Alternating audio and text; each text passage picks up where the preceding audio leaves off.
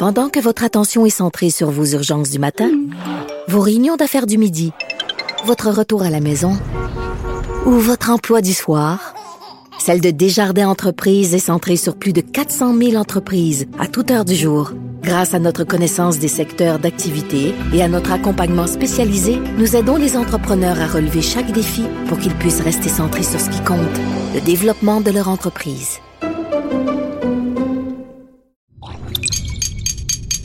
Cube Radio.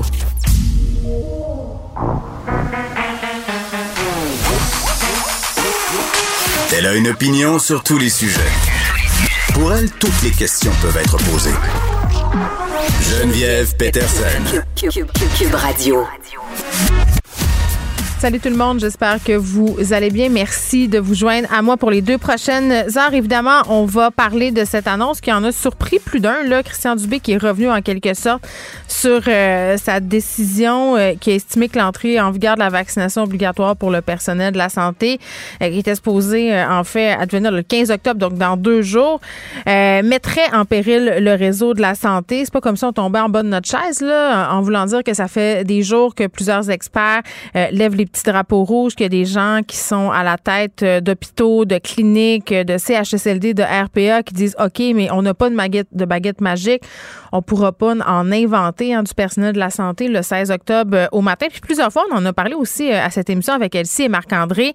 Marc-André qui se demandait énormément, là, il était où le plan de contingence de M. Dubé? Bon, la raison pour laquelle on l'a pas eu, évidemment, c'est qu'on va pas de l'avant avec cette vaccination-là obligatoire, du moins pas tout de suite. C'est repoussé au 15 novembre. Est-ce que ça va vraiment changer quelque chose? Moi, c'est la question que je me pose aujourd'hui, à savoir si tu t'es pas fait vacciner, si tu travailles en santé là, et que malgré tout ça, euh, malgré qu'on t'ait dit la vaccination va devenir obligatoire, tu pourras plus travailler en santé, tu vas perdre ton permis de pratique, malgré le fait que tu aies vu aussi les ravages de la COVID dans ton lieu de pratique, que tu sois dans un CHSLD, dans un hôpital, en clinique, euh, les gens qui sont récalcitrants, qui ne veulent pas aller se faire vacciner, qui ne veulent pas avoir euh, leur deuxième dose, est-ce que ce mois-là, ce délai de grâce-là va suffire peut-être à, ce qu'ils entendent raison? Je, veux pas que ça soit l'anti-vax fest puis le complotiste fest, mais à tous ceux qui prétendent que le gouvernement manque de cohérence, que le gouvernement revient sans cesse sur ses décisions, que le gouvernement manque de transparence. C'est plate, mais j'ai l'impression que cette annonce-là va ajouter de l'eau au moulin. On va revenir là-dessus dans quelques instants avec Roxane Borges de Silva. Puis on va se poser la question aussi, qu'est-ce qui nous attend dans les prochaines semaines? Parce que oui, il y a eu cette annonce-là, bien évidemment, mais euh, la COVID-19, c'est pas terminé. Ça continue. On est à 512 cas aujourd'hui. On semble être dans une espèce de plateau, là, une accalmie. Euh, est-ce qu'on doit s'asseoir sur nos lauriers? Est-ce qu'on est sorti du bois? On sait que l'immunité collective commence à baisser parce que les gens qui ont eu, bon, évidemment, leur vaccination en premier, leur immunité baisse. C'est ça, avec le vaccin de la COVID. C'est pour ça qu'on a décidé de donner une troisième dose à une certaine partie de notre population. Mais, mais à quoi on devrait s'attendre dans, dans quelques semaines? Ça va être l'Halloween. Hein? Je sais que certains y passent déjà. Ça a été comme annulé l'année passée. Moi, mes enfants ont très hâte de la passer cette année. Est-ce qu'on on devrait être plus prudent? Noël aussi s'en vient. Des questions qu'on va se poser euh, avec euh, Roxane Borges de Silva dès 13h15. Je pense que c'est ce qui a fait sursauter le procureur de la Couronne. Nicole Gibault. J'en ai un ras-le-bol de ces gens-là. À mon sens, c'est de l'intimidation. Geneviève Peterson. C'est ça. Si sauve en marchette, on aura le temps de le rattraper. La rencontre. Non, mais toi, comme juge, est-ce que c'est le juge qui décide ça? Comment ça marche? Oui, oui, oui, oui, oui, oui, oui. C'est le juge. La rencontre Gibault-Peterson. Nicole, salut. Bonjour Geneviève. Écoute, je continue euh, à être sidérée là, par cette histoire. Euh, cet homme euh, qui travaillait, était un travailleur social, là, si je ne m'abuse, pédophile, qui avait, on a parlé souvent, toi puis moi, là, qui avait acheté une fillette à sa mère en Afrique et qui l'avait en fait fait vivre sous son joug avec un contrat, là, la considérait un peu comme son esclave sexuelle. Puis quand ça marchait pas, ben, il appelait sa mère et sa mère disait à la fillette, ben écoute, on a signé cet homme-là, payé beaucoup d'argent pour toi, tu dois se soumettre. Là, cet homme-là, ex pas travailleur social, pardon, 60 ans, euh, il sera pas déclaré délinquant dangereux. Et, je veux vraiment là quand même euh, qu'on insiste sur ce que euh, sur ce qu'il a fait parce que c'est très très grave. Et je, ne sais pas sur quoi on peut se baser pour dire qu'il n'est pas délinquant sexuel dangereux. C'est sur son potentiel de récidive. Comment ça marche? Il y a plusieurs critères. Euh, délinquant dangereux, c'est un terme, c'est une connotation, c'est au code criminel Mhm. qui oui, il c'est là, mais il y a beaucoup de critères à suivre. Il y a beaucoup de balises, il y a beaucoup d'encadrement. Parce que quand on se parle, là, quand on parle au public en général, oui, c'est un délinquant dangereux à notre point de vue. Au niveau du code criminel, on a quand même balisé tout ça parce qu'on ne peut pas euh, juste sur euh, une indication, parce que oui, moi aussi, j'ai le goût de dire que c'est un délinquant dangereux, exactement comme, comme tu le dis. La seule chose, c'est qu'il faut suivre les prescriptions du code, puis sont c'est très rigoureux.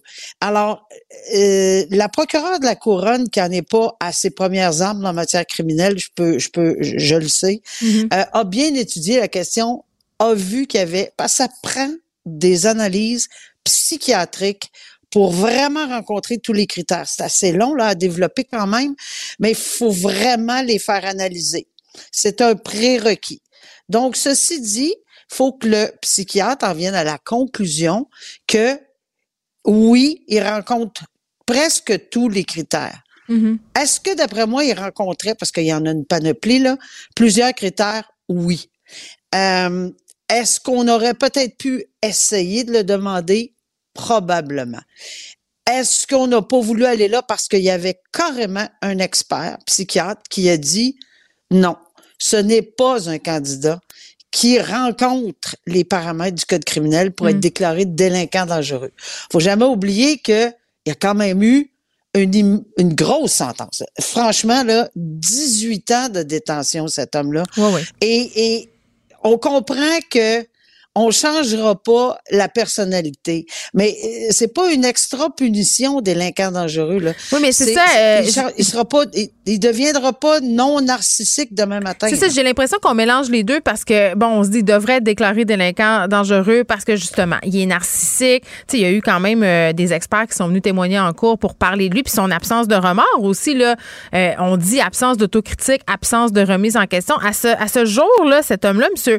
Euh, Villemer, continue de croire qu'il a rien fait de mal. Ça, c'est pour euh, élaborer, ça va être quoi la sentence, mais pour dire il est délinquant dangereux ou pas, ça n'a rien à voir. Je pense que c'est- là, des fois, qu'on devient un peu comme mélangé.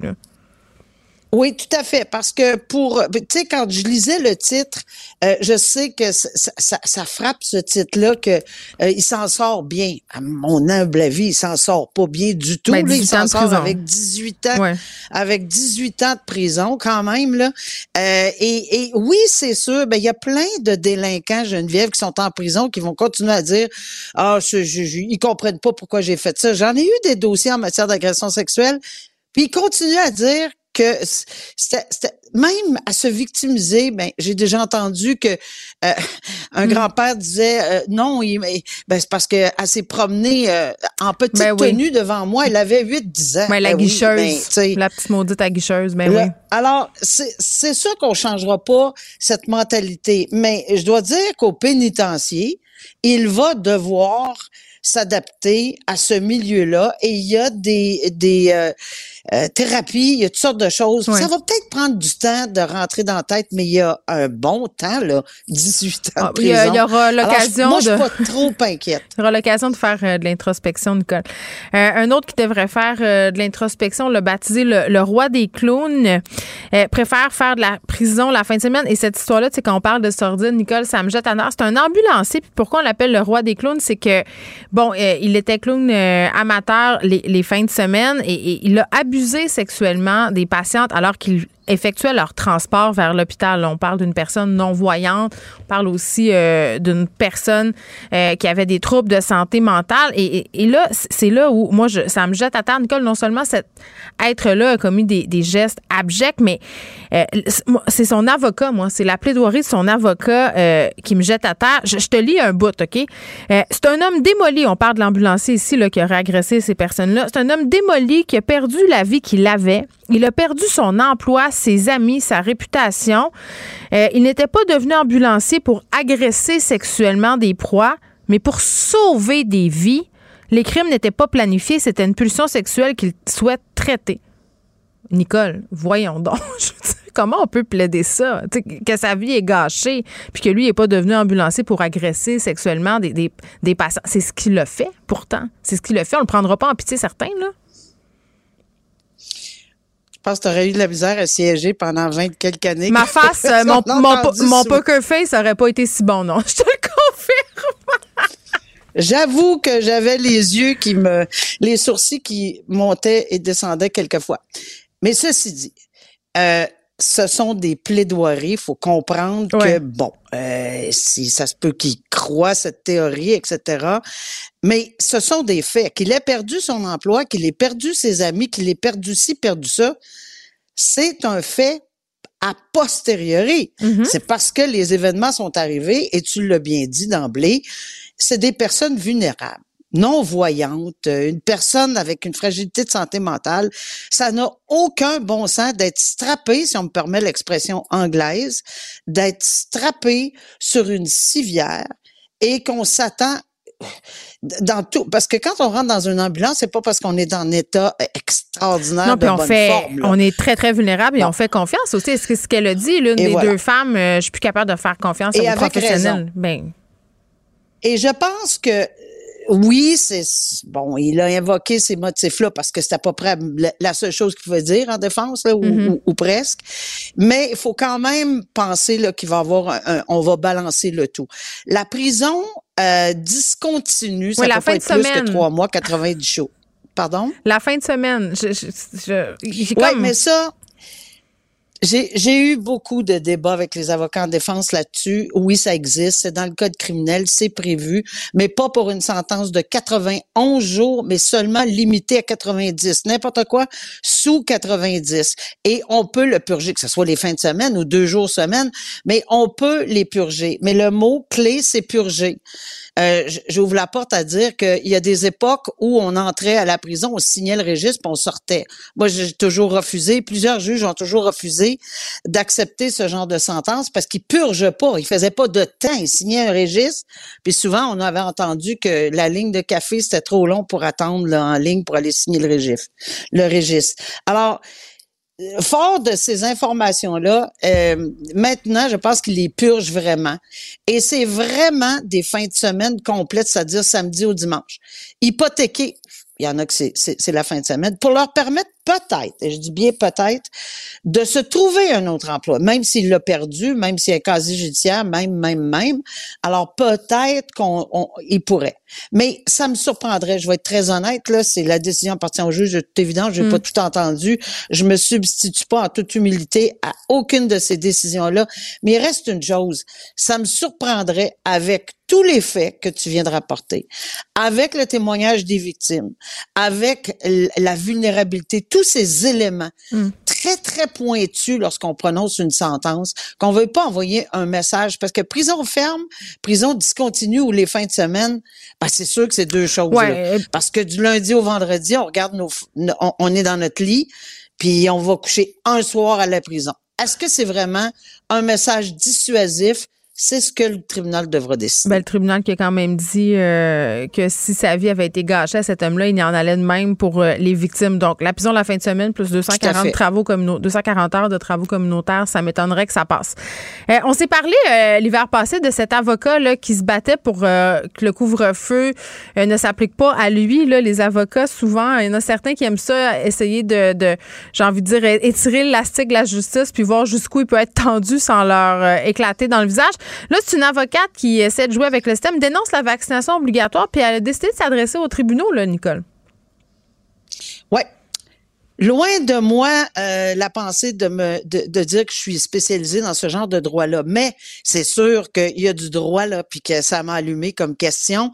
Et une ordonnance de sauvegarde, c'est un petit peu pour les gens là, qui est le plus près d'une injonction. Mais d'une injonction, il y en a deux sortes, permanente et provisoire. Provisoire, mais c'est pas le cas ici, c'est une ordonnance de sauvegarde, hmm. mais ça peut être temporaire. Ben pas ça peut, c'est temporaire jusqu'à ce qu'on ait demandé de d'étudier en profondeur la validité, la validité euh, de, de ce décret-là au niveau constitutionnel, au niveau de la charte, etc. C'est deux choses. Là, on demande de suspendre temporairement. Là, on comprend qu'elle va y aller de l'avant quand même, même si on a repoussé au 15 novembre la vaccination obligatoire. Et euh, on va demander de suspendre le décret jusqu'à temps qu'on ait une discussion en droit sur le fond. Oui, il y a des discussions qui s'ouvrent sur le fond. Oui, il y en a eu. Presque toutes les contestations euh, des décrets ont été euh, évidemment euh, rabrouées, sauf une, si ma mémoire est bonne. En ce qui a trait au couvre-feu pour les itinérants, on a dit ça peut pas s'appliquer. On demande aux gens de rentrer à la maison. On peut pas demander aux itinérants de, de rentrer à la maison. Ils n'ont pas de maison. Donc, en soi, ça s'appliquait pas.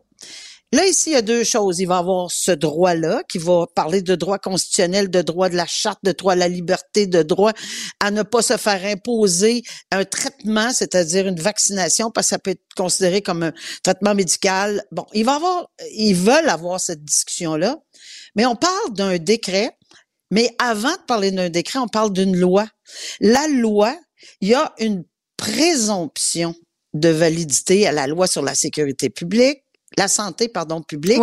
Puis dans la loi sur la santé publique, il y a des articles, 123 en l'occurrence, qui permet ceci qui permet de... Mais est-ce qu'on est allé trop large? Est-ce qu'on a ratissé trop large? J'ai l'impression que c'est peut-être, tu sais, euh, le diable est dans les détails, là. Mm-hmm. Alors, c'est peut-être là-dessus, à un moment donné, qu'on va vouloir se pencher. Je serais très surprise qu'on arrête, qu'on renverse un décret en lorsque on est en situation d'urgence pandémie. C'est pas terminé, on le sait. Euh, je serais surprise, mais on verra la décision du tribunal. Évidemment, euh, ça, ça, ça va appartenir à la Cour supérieure. Il y a seulement la mm. Cour supérieure qui peut se pencher là-dessus.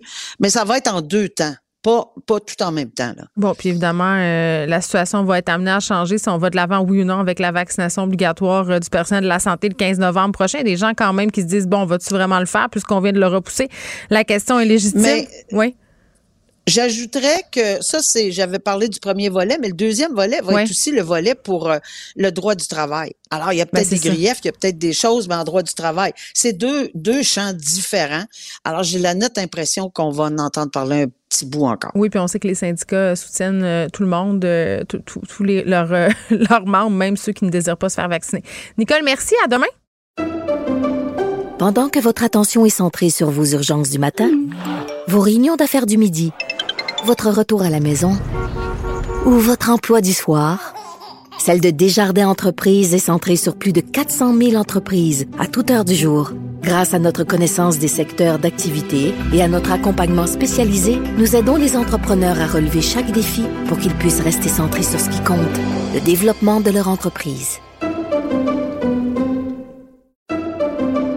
Pendant que votre attention est centrée sur vos urgences du matin, vos réunions d'affaires du midi, votre retour à la maison ou votre emploi du soir, celle de Desjardins Entreprises est centrée sur plus de 400 000 entreprises à toute heure du jour. Grâce à notre connaissance des secteurs d'activité et à notre accompagnement spécialisé, nous aidons les entrepreneurs à relever chaque défi pour qu'ils puissent rester centrés sur ce qui compte, le développement de leur entreprise.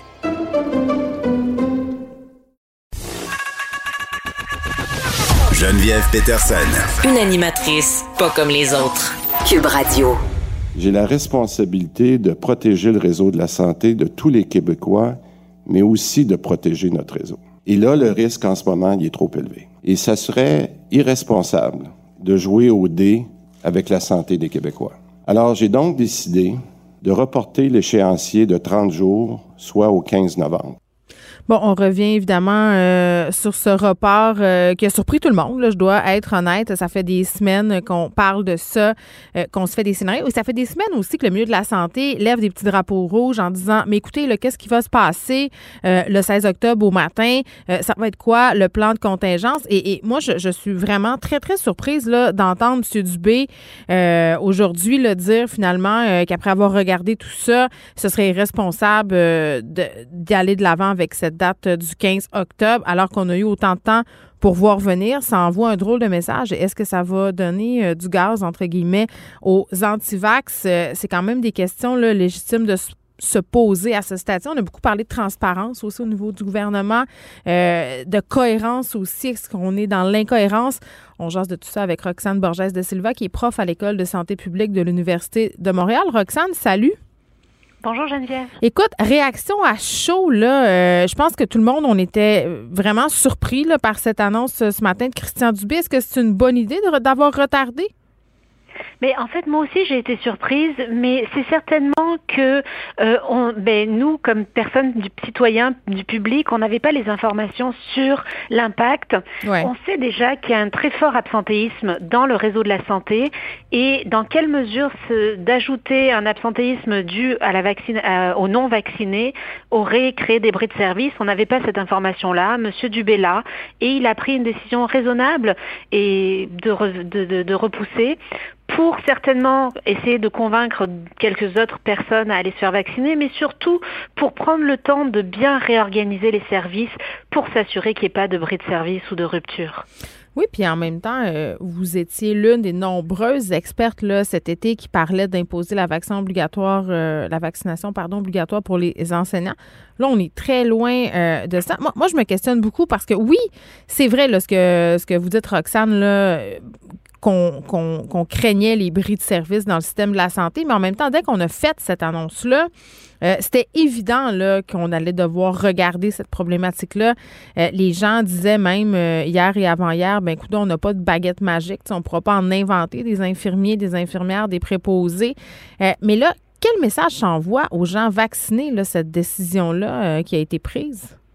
Mais en fait, d'abord, ce qu'il faut savoir, c'est que cette décision a été prise il n'y a pas très longtemps. C'était à la fin de l'été qu'on a entendu le ministre Dubé annoncer qu'au 15 octobre, euh, la vaccination serait obligatoire pour tous les travailleurs de la santé.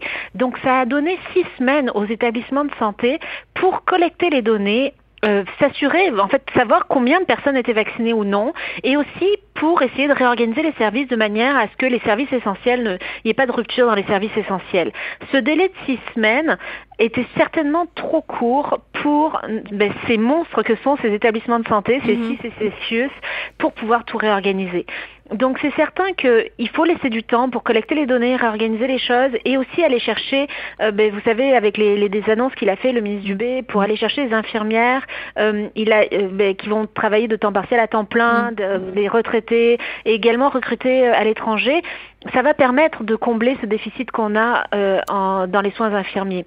Mais c'est sûr que euh, il vaut mieux s'assurer de la qualité sécurité, indépendamment du message que ça envoie euh, aux, aux antivax, et, et, même si ça va dans le sens de, certains syndicats qui demandaient ouais. prolonger. Oui, mais je ne sais pas si je suis d'accord avec vous, Roxane Borges de Silva, là-dessus, parce que bon, là, on avait imposé ce, ce délai de grâce-là, 15 octobre. si bon, on est allé entre guillemets avec la menace de la vaccination obligatoire euh, le, la perte du droit de pratique aussi. Là, ça, c'était quand mm-hmm. même une coche au-dessus dans, dans la conséquence. Si l'objectif, c'était de convaincre les travailleurs de la santé qui sont encore récalcitrants, malgré tout ça, là, est-ce qu'un mois de plus, ça va vraiment faire la différence? Parce que là, c'est comme si on était un parent un parent qui a menacé son enfant euh, d'une conséquence, c'est-à-dire si t'écoutes pas, euh, tu vas être privé de Nintendo pendant deux semaines. Mm-hmm. Puis là, finalement, arriver euh, à appliquer la conséquence, ben on se rend compte que les, les, les, répercussions sur notre vie, finalement, ça va être trop difficile, donc on, on, laisse aller. Qu'est-ce qu'ils vont se dire, les gens? Ils vont se dire, ben, on a juste à pas y aller, ils peuvent pas se passer de nous, puis ça va y aller, on va continuer comme ça à pouvoir évoluer dans le milieu de la santé non vacciné, là. C'est sûr, euh, je suis tout à fait d'accord. Par contre, il faut savoir que le, les annonces de la perte du permis de pratique ont eu lieu cette semaine ou la semaine précédente, suivant mhm. les ordres professionnels. Donc c'est très récent. Les infirmiers, infirmières, travailleurs de la santé qui, qui sont régis par des ordres professionnels ne l'ont appris que la semaine dernière ou la semaine d'avant, ben, ou cette semaine, qu'ils allaient perdre leur permis de pratique. Donc peut-être ça va en encourager quelques autres, quelques-uns, quelques autres à aller se faire vacciner parce mhm. qu'ils veulent pas perdre leur permis de pratique. De pratique, ils espéraient peut-être pouvoir travailler dans le privé ou, euh, ou je sais pas, ou dans des organisations pour lesquelles on exige le permis de pratique sans avoir affaire à des, patients. Euh, mais je suis absolument d'accord avec vous que ça envoie un message euh, comme, comme à nos enfants quand on mais repousse une conséquence, tout à fait.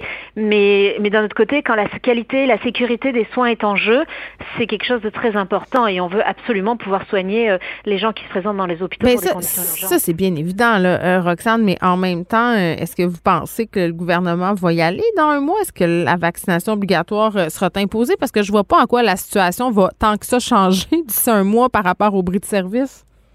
Mais on a quand même 7000 personnes qui ont reçu une première, une seule dose. Donc ces 7000-là vont peut-être aller chercher 7800 mm. personnes qui ont reçu une seule dose. Ces 7800 personnes-là vont peut-être aller avoir le temps d'aller chercher leur deuxième dose. Puis parmi les 14 000 personnes qui n'ont pas reçu de dose, peut-être qu'on va avoir des gens qui finalement, avec la menace de la perte du permis de pratique dans les deux dernières semaines, vont euh, mm. aller chercher euh, ces, ces deux doses-là C'est peut-être ça le bon côté. En fait, le bon côté de cette attente-là, c'est peut-être le fait justement que les gens vont se revirer de bord et y aller.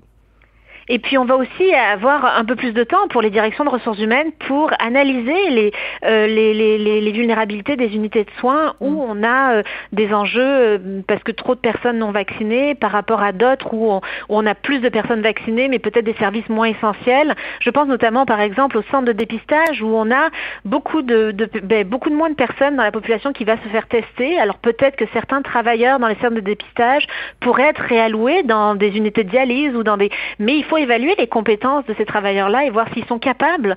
Et tout ça demande un travail minutieux, rigoureux, que les directions des ressources humaines n'ont peut-être pas eu le temps de faire en six semaines, malheureusement. Oui, bon, euh, et là, euh, on parlait d'une catastrophe à venir dans le système de la santé. Là, on comprend qu'on prend cette décision-là pour l'éviter. Euh, la catastrophe, par contre, le nombre de cas, quand même, Roxane, semble sous contrôle. Aujourd'hui, on est encore autour de 500 cas. Parfois, on est un peu à moins.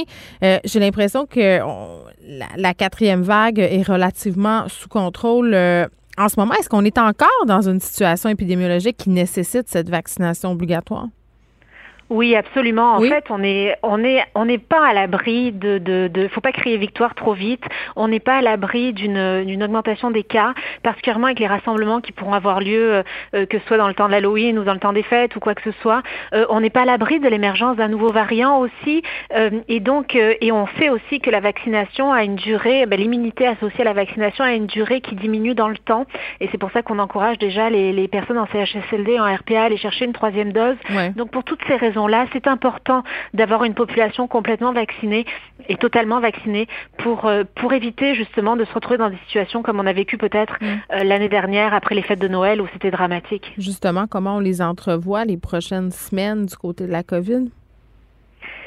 Mais il faut espérer qu'on va réussir à contenir euh, ce variant Delta et sa propagation euh, pour pouvoir avoir des fêtes de Noël euh, mm. qui soient un peu plus avec moins de restrictions. Parce qu'on a eu en fin de semaine là, ce concert, je crois que c'était Enrique Iglesias au, au Centre Bell. on a vu que c'est pas tout le monde qui a respecté à 100% les mesures sanitaires. On n'a pas pour le moment d'éclosion. je comprends que c'est deux semaines, trois semaines avant d'être certain que tout ça est contrôlé.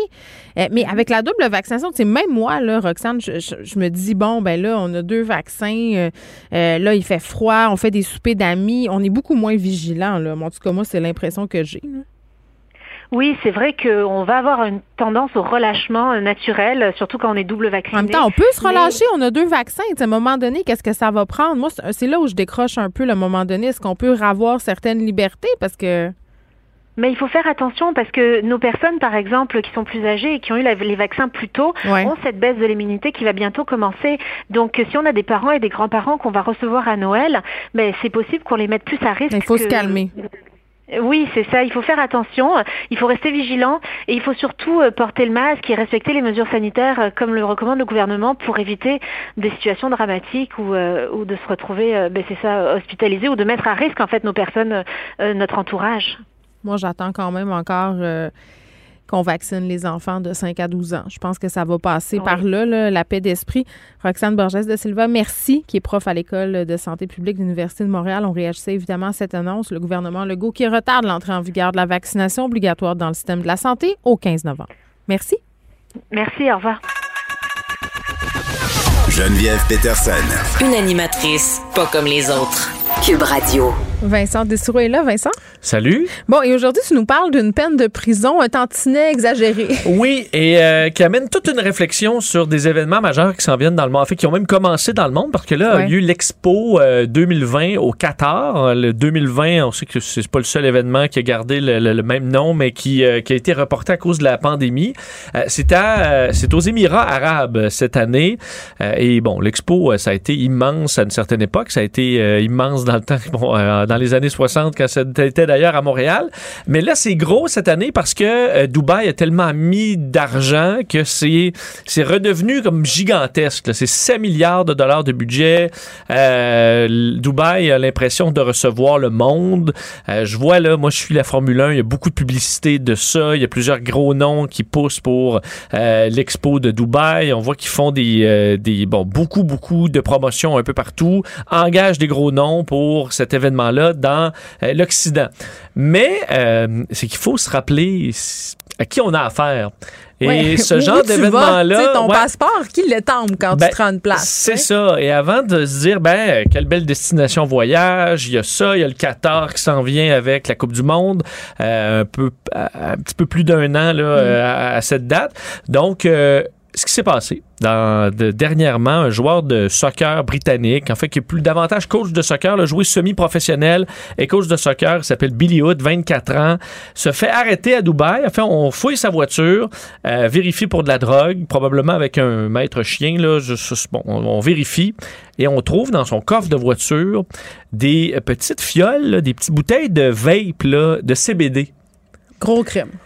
Euh, quatre petites fioles de CBD qui sont légales, bon, chez nous évidemment, mais dans plusieurs pays, des fois on tolère pas le cannabis, le THC, mais le CBD qui a un effet plus relax. Non, on n'est pas en train de se parler de 25 kilos de coke. Non, exactement, ou d'héroïne ou. Euh, non, non, non, euh, ben, il vient des copies de 25 ans de prison. Et pas euh, Un jeune homme sans histoire qui dit d'ailleurs, en fait, de ce qu'on comprend de l'histoire, c'est un de ses amis qui avait laissé ça dans le, dans le coffre de l'auto longtemps avant là.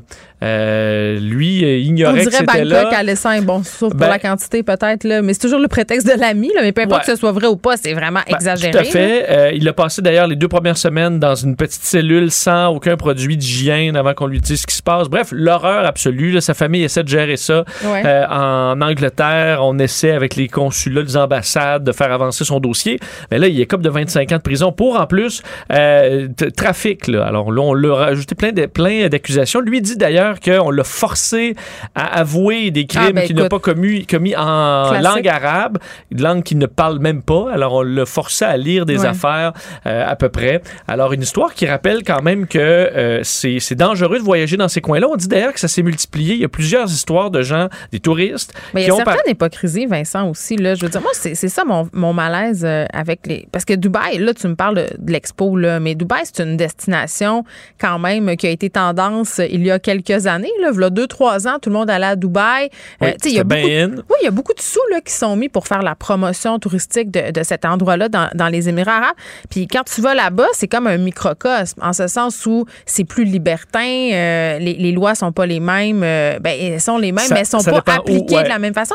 Mais il faut pas oublier où, tu t'en vas, puis où tu t'en vas mettre ton argent. Moi, ça me fait capoter de voir les gens qui vont dans ces pays-là où les droits des femmes sont bafoués, où la peine de mort existe, où on est prête à faire toutes sortes d'entourloupettes, puis on, où on est super sévère. Là. Oui, et il faut choisir ses destinations de façon ben, logique. Je comprends que tu dis à la plus grande tour au monde, les fontaines, on a le goût de voir ça une fois dans sa vie. Il y a des exécutions. Ben, tout à fait, des exécutions. On peut penser aux droits des gays. On lapide des euh, femmes, on lapide des gays. Les femmes n'avaient même pas le droit de conduire, le, genre 5 ans. Euh, et bon, et là, tu vois, il y a des gens qui ont été arrêtés parce qu'il y avait des graines de pavot. Des graines de pavot. Juste des graines comme sur les muffins. Euh, comme sur les muffins. mais ça contient aussi, bon, euh, des, alcaloïdes, on dit, donc des résidus d'opium, euh, des médicaments de prescription. Donc, des gens qui ont des médicaments de prescription, ils les amènent en voyage, mais là-bas, il y a certains dérivés d'opioïdes qui sont interdits. Et là, tu te retrouves en prison. des gens qui ont consommé de la drogue avant de partir en voyage, qui font des, on leur force, on les force à faire des tests d'urine, puis ils se font arrêter parce qu'ils ont pris de la drogue. donc, toutes sortes d'histoires qui sont inquiétantes se sont pas modernisés. Dubaï, c'est peut-être une ville euh, mégalopole ultra moderne comme il se targue de l'être, mais la vérité, c'est que c'est les mêmes lois. Ça va être moderne jusqu'au jour où tu vas avoir un problème. Euh, tout comme le Qatar, parce que là, ici, là c'est l'Expo 2020. L'année prochaine, ça va être le Qatar avec la Coupe du Monde, qui va être une affaire de fou. Là, aussi, c'est des milliards. Ces conglomérats-là, parce que... C'est l'argent. L'argent est là. C'est pour ça que, d'ailleurs, on voit les grandes équipes de soccer à l'international se font acheter les unes après les autres par euh, des gens de, bon, de, de euh, puissance euh, pétrolière, disons, euh, à grands coups de milliards. Mais ben, c'est super. En Formule 1 aussi. Alors, un peu partout, on s'intègre. Puis, écoute, l'argent arrive, là. Tu dis, c'est une équipe là, qui en arrache, puis on t'offre 100 millions de dollars, ben tu, vas le prendre. Tu vas dire ben parfait, let's go euh, euh, le Qatar. Et là, la Coupe du Monde, on sait qu'ils ont investi des sommes absolument folles pour des, euh, des stades climatisés. Et là, tu as des joueurs millionnaires qui vont devoir se rendre là, se fermer leur gueule. Alors que sur plein d'autres causes chez nous, euh, ils vont euh, ben, ils vont mettre le genou à terre, ils vont, ben ils vont parler, mais là, est-ce qu'ils auront le même Je pense pas, moi. confort, sachant que, ben, je sais pas, je me fais arrêter, euh, la liberté d'expression, c'est pas la même qu'aux États-Unis. sur la place publique est si vite arrivée. Ben, c'est ça. Alors, il y a tout un, tout un débat quand même sur à quel point on va accepter dans la communauté internationale ces pays-là, qui sont bien beaux, bien étincelants par leurs moyens absolument fous, mais qui derrière cachent encore beaucoup de religion et des règles d'un autre temps, malheureusement, pour euh, du moins à notre œil. Puis est-ce que la communauté internationale va s'en mêler pour le 25 ben ans? Puis le CBD, là, on le sait, c'est une puissance pétrolière. L'Angleterre n'a pas trop intérêt à brasser la cage. C'est, ce qui se passe avec ces pays-là. c'est que c'est eux qui ont le gros bout du bat tant qu'on est dépendant du pétrole. Oui, parce que d'ailleurs, le Parlement européen avait demandé à tous les membres de, par exemple, ne pas aller à l'expo euh, à Dubaï. Euh, mais ils y, sont, ils sont presque tous. Là. Il y a 190 pays. Le Canada ben est là, on a notre pavillon. Alors, il n'y a pas euh, on va regimber, mais on y va pareil. Puis on dit, écoute, c'est là que ça se passe, alors on y va. Parlant d'obscurantisme, euh, on, s'en va du côté du Vatican? Ah, écoute, moi, ça me fait toujours rire. Euh, dans les dernières années, il y a eu des, les nouveaux saints, là. Oui. Toute la année, Saint Benoît, puis Sainte Marie, on les connaît. Moi, c'était Saint Antoine de Padoue qui nous aide à chercher les objets perdus. Les objets perdus, ça, c'est pratique. ça marche pas tout le temps. Moi, ça marche pour ainsi dire jamais donc, euh, je crois peu à la sainteté. Mais c'est parce que tu y crois pas que ça marche pas. Ah, c'est ça. You have to believe. Euh, et je me souviens récemment, il y avait eu Kateri Tekakwita là, qui était passée sainte. Je me trouvais ou juste le stade avant. Puis là, on... Mère Teresa aussi, puis ça s'était contesté pas mal. Tu sais, euh, il me semble que ça, ça fait pas l'unanimité le processus. Ben, c'est ça. C'est que là, à l'époque, si je te dis, là, eh, bon, pour devenir saint, ça te mm. prend un miracle. Là. En fait, okay. prenais même, je pense, plusieurs miracles. Maintenant, un, t'es correct. Puis faire manger des carottes à des enfants de moins de 12 ans, c'est pas considéré comme un miracle. Hein? Non. Mais là, Jean-Paul Ier, on s'en souvient, moi, de Jean-Paul Ier, il était là 33 jours, puis il est mort. Le pape souriant. Oui. Hein, pape souriant. Euh, il est mort à 65 ans, le 26 août 1978. Court au règne pour le pape souriant. Euh, mais là, on veut le rendre saint. Et aujourd'hui. Mais pourquoi? Ben, parce qu'il a, fait, il a fait un miracle. OK. OK? Euh, du moins, ça a été autorisé par le, pape actuel hmm. de, euh, bon, de, commencer ce processus-là. Mais c'est quand tu fouilles, tu te dis, OK, bon, qu'est-ce qu'il a fait? Euh, quel est ce fameux miracle? Ça, c'est intriguant. Bon. parce qu'on se dit, là, tu les, les miracles de Jésus, là, changer l'eau en vin, ah marcher sur l'eau et sauve du monde et compagnie, l'imposition des mains. Alors, ce qu'a fait le pape Jean-Paul I, euh, selon le Vatican, il aurait guéri de façon miraculeuse une fillette de 11 ans. Ok, C'était à Buenos Aires, en Argentine. La petite fille de 11 ans avait une inflammation aiguë du cerveau euh, et faisait un choc septique. Ouais. D'ailleurs, je reviens Là, c'est moi qui ai un choc septique, mais bon, c'est pas la même, le, même scepticisme. Donc, euh, elle a une inflammation du cerveau et elle a été sauvée par Jean-Paul Ier. Mais, moi, ce qui me titille, c'est la date. OK, vas-y. Parce que c'était le 23 juillet 2011. OK. Donc, ça fait 30 ans qu'il est mort. Là. oui. Alors, c'est tout simplement, tu sais, dans ma tête, les, les, les, euh, les, miracles, tu mets les mains, là, tu es là, tu arrives, la, ben, malade, et là, moi, je te sauve, puis tu t'en vas après ça euh, en marchant. Là. Non, mais c'est parce que. Mais là, tout ce qui est arrivé, c'est que la fillette, elle allait pas bien. Ouais. Là, il y a un curé, quelqu'un qui dit, ah, on va prier Jean-Paul I. Puis là, ils ont prié Jean-Paul I, puis à un moment donné, elle allait mieux puis elle a survécu. Ben, Alors, tu sais, euh, on a le pape, euh, on a le miracle qu'on peut bouger dans le temps. Là. Mais... Alors là-dessus, il a un seul miracle et c'est 30 ans après sa mort avoir sauvé avec une prière. Là, oui, oui, mais, mais ça, c'est pas la première histoire euh, du genre, là, euh, des invocations comme ça. Catherine Tekakwita, c'était ça ben, aussi, quelque chose de plusieurs années après. De, de Padoue, euh, c'est pas le même principe, mais c'est cette idée d'invoquer une personne qui est décédée. Mais, mais comment tu prouves ça? Puis c'est pas sur TikTok, là. Il hein. n'y a pas de vidéo de ça. Il y a pas... Non, c'est ça. Puis est-ce qu'elle a pris des antibiotiques? Parce que tu me dis 2011, il y avait quand même quelque chose qui s'appelle la médecine. Euh, tout à fait. Euh, outre le fait que ça faisait 30 ans qu'il était mort, on pourrait comme. Je sais pas s'ils font. On, on, nous dit dans, dans le processus, euh, je sais pas comment, de, sacralisation, on a ça, La béatification. la béatification, pardon.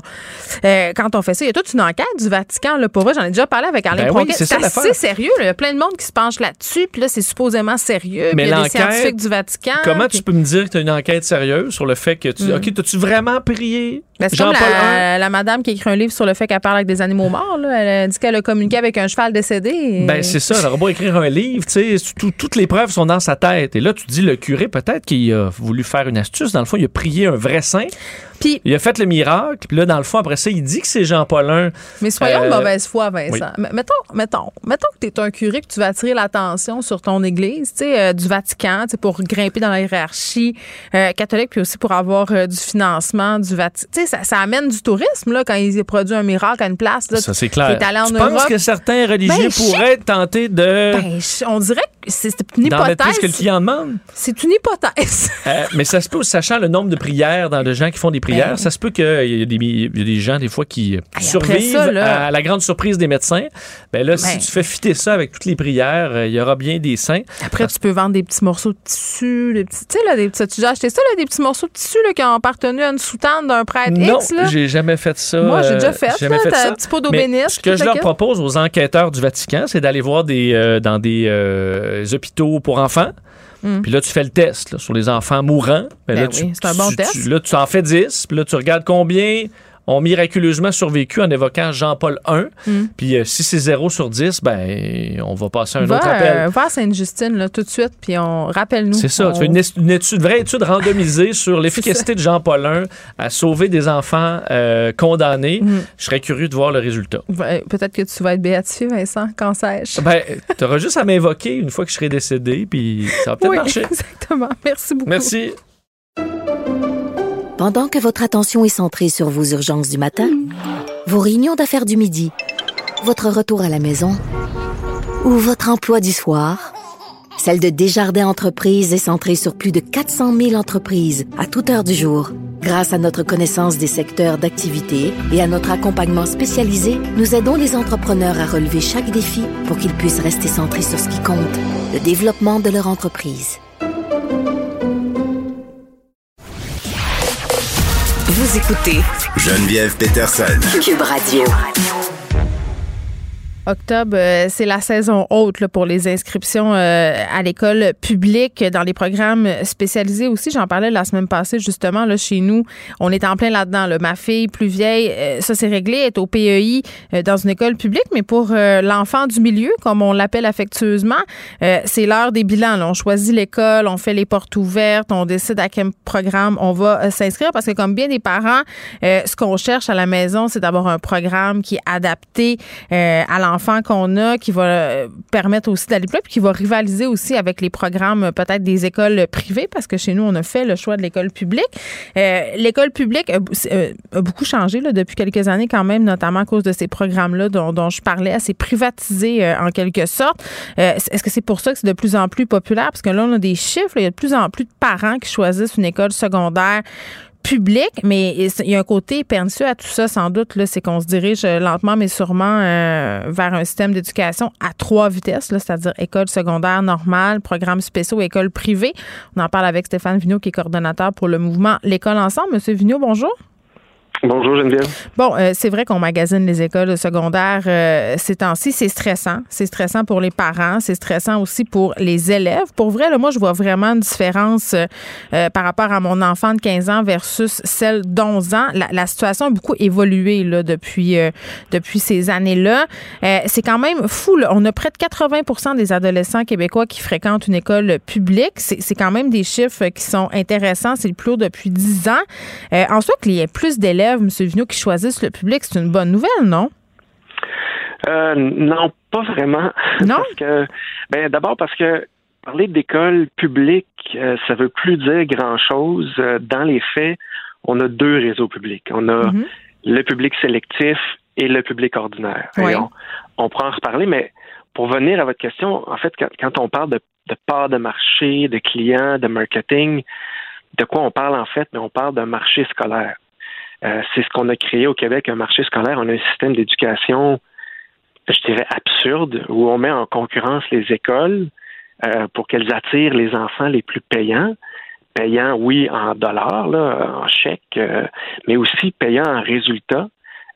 parce que après, si l'école peut dire bon mais regardez, nous on est numéro un, numéro deux dans le palmarès. Oh, Monsieur Vigneault, Monsieur Vigneault, on nommera pas de nom, là, mais, mais moi, moi j'ai entendu des choses, des écoles privées qui sont très bien cotées dans des palmarès, qui mettent des étudiants en situation d'échec dehors pour pas qu'il y ait d'impact sur leur cote. Ça, ça, se voit, ça se fait. Ça se fait surtout en secondaire 3 avant les examens du ministère. Exact. C'est la, notion de délestage. Donc, c'est comme une montgolfière pour continuer à, à monter, puis on jette du lest. Ben oui, puis le lest qu'on jette, c'est pas du lest, ce sont des enfants et des enfants souvent qui ont qui ont une estime euh, de soi qui qui, qui est largement euh, compromise par tout ça. Puis je vais prendre l'exemple chez nous de qu'est-ce qui se passe en ce moment là. Ma fille, bon, on est dans les inscriptions là, elle s'inscrit à son école de quartier, puis on a deux autres écoles qu'on vise en libre choix. Euh, moi, j'ai très mhm. peur, Monsieur Vigneault, pour elle si elle n'est pas choisie dans les deux programmes qui l'intéressent. Parce que c'est ça, c'est un choix. C'est un dossier, c'est une pige. Euh, il y, a, toujours des façons de, de, tasser des élèves. Tout à fait, tout à fait. Puis c'est drôle, Geneviève, parce que moi, je suis dans la même situation. Ma fille, euh, moi, j'en ai deux, là, c'est pas celle du milieu, c'est la plus vieille. Elle euh, est en sixième année, puis on est exactement dans ce, dans ce monde-là en ce moment. Euh, mais je dirais que la notion de choix est un peu tordue parce qu'on se fait beaucoup mettre ça de l'avant. Oui, les parents aiment le choix, les parents veulent le choix, mais tous les parents que, que vous connaissez, que moi je connais en ce moment, qui sont dans ce dans ce processus-là, ils, mm. dorment pas bien ces temps-ci. Mais non. Euh, si on veut le choix, il faut euh, payer. Hein. En passant, là, le vrai choix, c'est d'aller à l'école privée. Ça, c'est le ben, choix. C'est ça, c'est parce que, en fait, c'est pas les parents qui ont le choix, c'est les écoles c'est les écoles qui choisissent leurs élèves dans une logique de concurrence, encore là pour, pour se, se donner toujours une longueur d'avance. Hmm. Et donc, on met ces écoles-là en concurrence. Et, pourquoi ces écoles-là se battent? Ben, c'est pour certains élèves qui rapportent de l'argent, qui rapportent des bonnes notes. Euh, et, euh, avec, avec pour conséquence, donc on, connaît bien, on a notre, le réseau privé subventionné, on le connaît bien. Il y a bon, toutes les écoles publiques sélectives, des écoles publiques qui ont le droit de, refuser l'entrée à certains élèves. Et la, une des conséquences, ben, c'est qu'on se crée un troisième réseau, mm. le public ordinaire. Tout ce que je vous dis là, le ministère ne le reconnaît pas. il n'y a pas d'onglet public ordinaire sur le site du ministère de l'Éducation, mais tout le monde sait que c'est comme ça que ça marche. Mm. Et au public ordinaire, ben là, c'est tous ceux qui n'ont pas été choisis. Euh, marché scolaire, ça ben fait ça, fait des vainqueurs, mais ça mm. fait beaucoup de vaincus aussi. Moi, ce que je trouve fou, système scolaire, c'est ça. Ben, ben oui, vous avez complètement raison. Puis là, puis on est poigné en deux affaires. Là. Je m'explique. Euh, un, moi, je trouve ça carrément euh, inacceptable. Puis je trouve ça fou qu'on soit rendu comme parents avoir honte de dire que nos enfants vont au public normal. Tu sais, là, si tu dis, là, mon enfant, il va telle école secondaire de Montréal, euh, les autres parents te regardent comme, un, t'es pauvre. C'est comme l'idée, c'est, elle est pauvre, elle n'a pas, les moyens. Ou deux, son enfant, est-ce qu'il est stupide, il est pas bon à l'école? Tu sais, n'ayons pas peur des mots, là. C'est ça qui se passe dans la tête de bien du monde, C'est stigmatisé. C'est stigmatisé, c'est sûr. Ben oui, puis les enfants le sentent bien, là. Fait que les enfants, qu'est-ce que vous pensez qu'ils veulent? Ils veulent aller dans des programmes spécialisés, ils veulent aller euh, à l'école privée. Mais, mais puis l'autre côté de la médaille, c'est qu'en même temps, les écoles publiques, est-ce qu'elles avaient vraiment le choix? Le choix de rivaliser avec le, le, privé, tu sais? Bien, c'est une bonne question. En fait, ça fait 52 euh, ans que l'Union nationale a décidé de commencer à subventionner les écoles dites privées. Ouais on peut se demander s'ils sont vraiment privés avec tout l'argent public qu'elles reçoivent. Mais en tout cas, ça, fait plus d'un demi-siècle. Oui, parce que, attendez, là, si c'était pas subventionné, c'est pas que 5 000 que ça coûterait envoyer son enfant en privé, ça serait 25-30 000. Ça serait beaucoup plus. Puis moi, j'habite à Gatineau. Euh, de ma fenêtre, je vois l'Ontario. Et en Ontario, ce sont des vraies écoles privées. Elles ne reçoivent aucun fonds public, zéro dollar. Mm-hmm. Et il y a à peu près au secondaire 6-7% d'enfants qui, qui y vont. Et effectivement, ça coûte beaucoup, beaucoup plus cher. Euh, mais il n'y a personne qui paye pour ça. Les parents qui font ce choix-là, pour toutes sortes de bonnes ou de mauvaises raisons, ben, mm. assument la facture au complet. Euh, avec nous, on n'est pas là du tout. On, a un robinet là, qui est constamment ouvert depuis un demi-siècle. Euh, puis on a une école, pour, ouais, puis on a une école publique qui se meurt, tu sais, je veux dire, ben, honnêtement. L'école publique, l'école publique, à un moment donné, a commencé à dire, OK, mais là, nous, on se fait constamment écrémer parce qu'on n'est pas là dans, on n'est pas sur un terrain de jeu, on n'est pas, on suit pas les mêmes règles. Mm. Nous, on prend les enfants du quartier, puis eux, ils se permettent de choisir qui ils veulent, qui ils veulent pas. Et donc, dans les années 90, le public a commencé à, se rendre compte de ça, de, toutes les conséquences de l'écrémage, finalement. Et il, aurait pu réagir en disant Hey, ça va faire vos privilèges, vous à l'école privée, euh, vous devez jouer selon les mêmes règles que nous. Mais au lieu d'agir comme ça, malheureusement, les écoles publiques ont dit ben on va aller concurrencer l'école privée sur son terrain. Mm-hmm. C'est pas dur, ça, des, projets particuliers. Nous autres, si on peut en faire, on est capable d'en accepter des chèques des parents. Et là, c'est là que tout le public sélectif s'est mis en, branle. Les PEI, l'international, hmm. le sport-études, l'art-études. Ben, je veux dire, ça pourrait être la philatélie, c'est pas ça Mon Dieu, je me sens mal, mes enfants sont mes enfants sont dans tous ces programmes-là. Non, non, mais sentez-vous pas mal, absolument. Mais ben, écoutez, ce que vous me dites, c'est j'ai cette réaction-là tout le temps. Oui. Faut pas sentir mal. Le système nous force à entrer dans la concurrence. Oui, puis tu veux le meilleur pour ton enfant, puis ton enfant, il se les fait vendre. Tu sais, c'est de la propagande en sixième année, là. C'est pas mêlant, là. Les écoles viennent présenter leurs affaires, puis, puis je les comprends. Puis en même temps, si je me fais l'avocat du DAB, euh, Stéphane Vino, je me dis, c'est le fun quand même qu'on ait des programmes euh, qui sont sympathiques pour certains enfants. Ça donne l'occasion à des enfants d'avoir des programmes qui les motivent à rester à l'école dans une certaine mesure. Là. Je pense entre autres à art-études et sport-études. Ça peut convaincre des jeunes de pousser plus loin. Tu sais, c'est pas juste négatif non plus, là c'est vraiment pas juste négatif, mais il faut vraiment, à un moment donné, puis ça, comme collectivement, comme société, on l'a jamais fait. On a mm. toujours été dans une fuite en avant, plus de concurrence, plus de marché. Puis on s'est jamais arrêté pour dire, OK, à quoi ça sert vraiment les projets particuliers? Ah, il y en a qui disent, ah oui, ça, donne une motivation à ceux qui lâcheraient l'école. Mm-hmm. Mais on envoie des projets particuliers, et puis on a vu ça dans, le, Journal de Montréal il y a quelques mois, qui coûtent 14 000 par année. On parle d'école publique. Oui, oui. 14 000 ben, moi, quand j'ai le bill euh, du PEI, là, euh, M. Vigneault, ben oui, c'était mettons que c'était pas la même facture euh, que le privé régulier, puis je le savais, il m'avait mis au courant au, départ, mais c'est pas vrai que c'est l'école publique gratuite là. Tu sais par ailleurs l'école publique est zéro gratuite là en passant. Euh, mais, mais mais ces programmes là parce que il y a des écoles qui font autrement là, je je veux pas nommer de nom parce que je veux pas faire de pub à des écoles plus qu'à d'autres, mais mm-hmm. nous on a assisté à une rencontre pour un an d'études qui était non contingenté. C'est-à-dire que euh, tu es accepté, peu importe tes notes, peu importe euh, ce qui était vraiment pas le cas de l'autre école. Tu sais, je veux dire, euh, ça, ça, commence à, se faire, là, le changement de mentalité. Ça commence, ça commence. On le voit sur le terrain. Il y a beaucoup de parents qui poussent, qui disent écoute, on a atteint un point de rupture, ça n'a plus de bon sens, ce système-là. Donc, il y a certaines écoles qui commencent à réagir.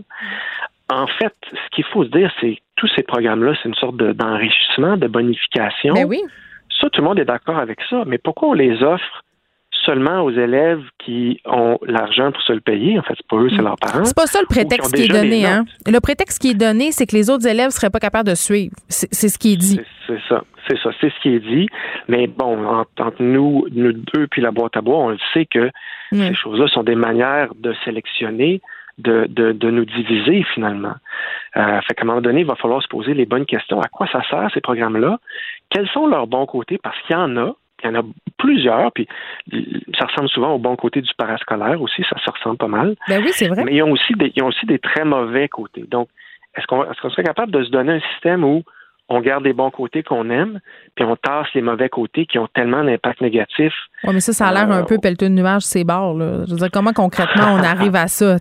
J'ai l'impression qu'il faut comme effacer le tableau complet puis recommencer à zéro. Oui, oui. Ben, il faut, il faut être conscient de, comment dire, il faut se donner un pas de recul. Voir le, le, big picture. Euh, je vous donne un exemple. La CSDM, il y a peut-être deux ans, s'est dit, OK, euh, nous autres, on va se donner des projets particuliers dans chaque école. Plus personne ne sera en, régulier, pour un peu enlever le mot régulier. Alors, ils ont, ils ont créé des nouveaux projets particuliers dans certaines écoles. ils font des profils. Mm-hmm. Mais ils ont, c'est ça, des profils, des concentrations, mais ils laissent en place les écoles publiques sélectives ou les classes sélectives. Donc là, on voit que ça reste beaucoup en façade. Donc ça, c'est une chose, il va falloir se dire, on remet tout à plat, on met le public sélectif doit faire partie de la discussion. Et aussi, il faut inclure le privé subventionné. On ne peut pas juste dire, ah, il faut l'école publique a un problème. Non, non, l'école publique, ça a des problèmes, c'est en grande partie parce qu'il existe ce réseau privé subventionné en parallèle, avec une capacité de sélectionner, de rejeter des élèves. Ça, c'est la base historique du problème. Donc, on ne peut plus avoir ça dans notre angle mort. Euh, il faut être très conscient, nous, comme, comme citoyens, que c'est la main du législateur qui garde ouvert le robinet d'argent public qui coule depuis 52 ans vers les écoles dites privées. Le législateur, c'est nous. On peut décider de fermer le robinet ou de le garder ouvert à nos conditions. Donc, c'est pas du pelletage de nuages, c'est pas utopique. Le robinet, là, on le garde ouvert donc, on a le pouvoir. C'est l'argent le pouvoir. On peut faire, on peut faire des changements, mais il faut vraiment prendre un pas de recul, se rendre compte de ce que le public est en train de faire avec ses, côtés négatifs, se rendre compte de ce que le privé fait avec ses côtés négatifs, Les deux ont des, bons côtés. Il y a du bon monde, c'est sûr, dans tous les réseaux. Il faut peut-être se rendre compte que toutes ces écoles-là sont plongées, en fait, dans un système concurrence qui les dépasse et c'est peut-être ça qui doit être notre notre, euh, notre cible, en fait. Oui, euh, merci Stéphane Vigneault, qui est coordonnateur pour le mouvement L'école ensemble, école publique de plus en plus populaire, euh, mais par contre, ça donne lieu à un système d'éducation qui n'est pas nécessairement équitable pour tout le monde. Je trouve ça intéressant, cette discussion-là, mais, mais en même temps, je, me méfie beaucoup du côté, si on coupe le robinet des dollars à l'école publique, on va, à l'école privée, pardon, on va régler comme par magie tous les problèmes de l'école publique. C'est pas ce que M. Vigneault dit, mais souvent, c'est la pensée magique qu'on a. Là. Arrêtons de subventionner le privé, puis au public, on va pouvoir acheter des livres, on pourra faire des programmes spéciaux. c'est un mané, tout refaire le monde pour que tout le monde soit égaux, puis tout le monde ait la même chance. c'est bien beau, mais dans le réel, je pense pas que ça se passe comme ça. C'est dommage. Moi, moi c'est vraiment contre le côté contingenté que j'en ai. Le moment donné, quand tu tasses des élèves euh, qui ont 75 de moyenne parce que tu trouves ça trop faible pour un programme d'art-études, honnêtement, là, je pense qu'on pourrait faire mieux que ça, puis je pense qu'on pourrait procéder autrement que par pige. C'est les enfants, au bout du compte. Là. Pour vrai, chez nous, je le vois, là, euh, ma fille adore plus, elle est stressée, puis je suis pas une mère qui pousse, je suis pas une tiger mom là, qui est en train de dire il faut que tu il faut que tu performes. Non, non, moi, je dis, on, a prévu des plans B tout ça, mais elle, elle veut son plan A. Qu'est-ce que tu veux? Elle le veut, puis elle est allée à porte ouverte, puis ils ont dit qu'il y avait 90% des chances qu'elle l'ait pas parce que c'est une maudite pêche. Ça, c'est pas drôle. Puis ça, ça fait qu'il y a des enfants qui peuvent décrocher parce qu'ils sont déçus. À un moment donné, arrêtez de faire miroiter des programmes qui sont accessibles juste à quatre élèves sur 100 à l'école publique pensons plus grand que ça. Euh, mettons des, des, des, des, facilitants, mettons des structures qui permettent d'accueillir plus de monde parce que à la fin de la journée, oui, c'est les parents, une petite guerre de parents, là, mais ce sont les élèves qui, qui voient leur choix non respecté et qui se ramassent au régulier puis que là, qui ont honte, qui sont obligés de dire à leurs amis, ben oui, je vais juste au régulier à l'école secondaire où le parent prend la décision de se ruiner parce que ça coûte très, très cher. Faites le calcul, là, 5 000 par année fois 5 ans si vous avez trois enfants. Euh, ça, ça, va, ça va très, très vite. Puis à un moment donné, tu es acculé au pied du mur. Là, tu fais ce que mon enfant va être malheureux, je vais payer pour le, pour le, pour le. Puis je comprends les parents de faire ce choix-là. Si jamais ma fille n'est pas acceptée dans son programme de rêve, là, c'est pas mal peut-être sûr que c'est ça que je vais faire moi aussi. Pendant que votre attention est centrée sur cette voix qui vous parle ici, ou encore là, tout près ici, très loin là-bas, Celle de Desjardins Entreprises est centrée sur plus de 400 000 entreprises partout autour de vous. Depuis plus de 120 ans, nos équipes dédiées accompagnent les entrepreneurs d'ici à chaque étape pour qu'ils puissent rester centrés sur ce qui compte, la croissance de leur entreprise. Geneviève Peterson. Brillante et éloquente, elle expose toutes les facettes de l'actualité. Cube Radio. Cube Radio. En direct à LCN.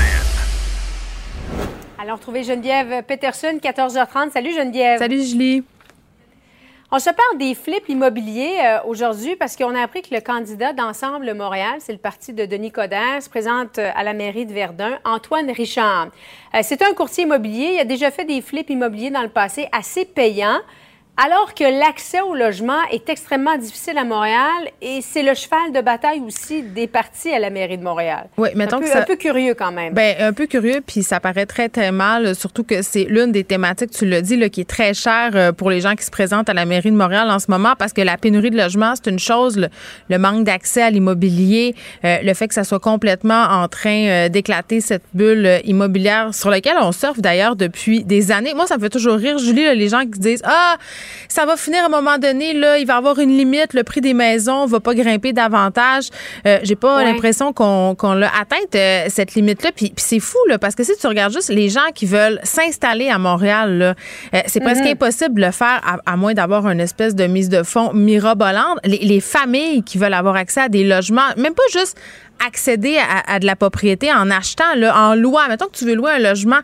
Euh, le prix moyen là, du loyer à Montréal a explosé explosé ces dernières années. Il y a des taudis louer à 1000 dollars par mois. Je sais pas si tu as fait un tour dans les petites annonces euh, récemment. Moi, c'est une de mes passions. Ben, non, mais je me rappelle de, ce garage qui avait été converti en petit loft, là. Oui, ben c'est ça. Donc, les, gens sont, sont prêts à tout.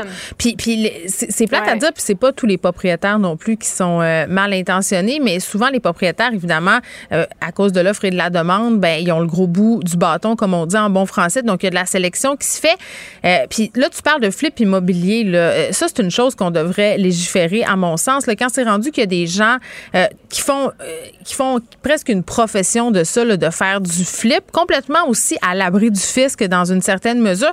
Moi, là, j'ai mm-hmm. c'est capoté. Dans mon quartier, moi, j'habite Rosemont, à Montréal, OK, là, c'est un des quartiers quand même où c'est très, très cher maintenant habité. Là, moi, quand j'ai acheté, avant, c'était pas ça les prix. J'ai visité un duplex, là, c'était euh, à l'hiver dernier. Puis, euh, passons les détails, mais disons que le duplex était aux alentours de 500 000 ce qui est déjà exactement euh, un prix très, très cher, là, si on regarde par rapport, euh, je sais pas si tu veux acheter ailleurs au Québec ce duplex-là, il était acheté à terre, sérieusement. Il aurait fallu faire un exorcisme, faire brûler de la sauge. C'était épouvantable, les rénaux qui avaient à faire là-dedans. Il y a des gens qui ont acheté, qui ont acheté en surenchère, parce que ça aussi, c'en est un problème, là, la surenchère, les courtiers immobiliers qui en font euh, presque un modèle d'affaires. Donc, surenchère, une surenchère là, de milliers de dollars. Et je viens de le voir, ce duplex-là, ça fait deux semaines, et 1 million 200 000 dollars. le triplex, ben 675 000. À placardé. À entre Schlager Maisonneuve et, et Ville-Marie. Puis ce qui est fou, c'est... Abandonné depuis plusieurs années. Qui paye pour ça? Moi, ça me fait capoter. Certainement pas mhm. des particuliers. ce sont des compagnies, des investisseurs étrangers. Donc, on est en train de perdre notre pouvoir puis nos euh, d'achat à, Montréal. Et, tu sais, la, solution, c'est quoi? Parce qu'à un moment donné, il va falloir qu'il y ait quelqu'un qui mette ses culottes et se dise, OK, le flip immobilier, il faut mettre des règles. Tu as le droit de flipper. À un moment donné, si tu flippes un duplex aux deux ans, il faudrait que l'État puisse s'en mettre un peu dans les poches. Les rénovations aussi, là, euh, parce que, écoute, moi, je parlais récemment des groupes euh, de locataires. Là, il y a un article qui est, qui, paru dans un, média indépendant, là, des groupes de propriétaires qui se donnent des trucs pour évincer euh, des locataires, passer entre les mailles du filet pour justement réussir à rénover, pour louer plus cher. Les prêts aussi, Julie, qui ont été accordés par la SCHL, 300 euh, millions de dollars à condition de garder des loyers à prix abordable. C'était combien le prêt abordable selon cet organisme-là? 2200 dollars. Au-delà de 2225. Qui a 2000 tu sais à ce prix-là Évidemment 2225 euh, clair. Faut ben, que gagnes pratiquement le double pour oui, ben, payer ce loyer-là. Il y a ça, puis il y a le fait aussi que l'avantage d'être à loyer, souvent, c'est de se dire, parce que la, pensée selon laquelle, oh mon Dieu, quand tu es à loyer, tu, tu donnes de l'argent à quelqu'un d'autre, ben oui, puis non. Là, si tu prends mm. l'argent différentiel que tu ne paierais pas pour ton hypothèque, puis que ta place, ça peut être vraiment avantageux. Mais qui a de l'argent à placer quand ça coûte 2200 dollars de loyer par mois? Personne. Donc, les familles sont prises à la gorge et acceptent des, des baux qui n'ont aucun sens. Euh, ils peuvent plus, ils sont prisonniers de leur logement, sont prisonniers de leur maison. Puis après ça, on dit qu'on veut des familles à Montréal puis des gens de la classe moyenne. Ben, je suis désolée, mais le, chance. Ben, le choix à faire est facile. Moi, je veux dire, je paierais. il y a un seuil psychologique là, qui va payer 700 000 pour un triplex placardé. En tout cas, pas moi. Et Geneviève, dans, le livre de Denis Coderre, Retrouver Montréal, M. Coderre faisait référence à cette hausse rapide à la propriété qui, ah. qui, était très, très préoccupante pour les moins bien nantis, mais là, c'est plus juste pour les moins bien nantis. Euh, quelqu'un qui a un salaire décent ne peut même plus penser acheter ou voire même louer à Montréal avec des enfants. C'est devenu trop cher. Bien, c'est impossible. De ce, M. Coder, il devrait aussi peut-être se préoccuper euh, de ce que son conseiller a à dire euh, sur sa manie de flipper des immeubles. J'ai l'impression qu'il y aura des discussions là, très, très bientôt à ce sujet. Effectivement, à avoir. Merci beaucoup, Geneviève. Merci. Bon après-midi à toi. Pendant que votre attention est centrée sur vos urgences du matin, vos réunions d'affaires du midi, votre retour à la maison ou votre emploi du soir, celle de Desjardins Entreprises est centrée sur plus de 400 000 entreprises à toute heure du jour. Grâce à notre connaissance des secteurs d'activité et à notre accompagnement spécialisé, nous aidons les entrepreneurs à relever chaque défi pour qu'ils puissent rester centrés sur ce qui compte, le développement de leur entreprise.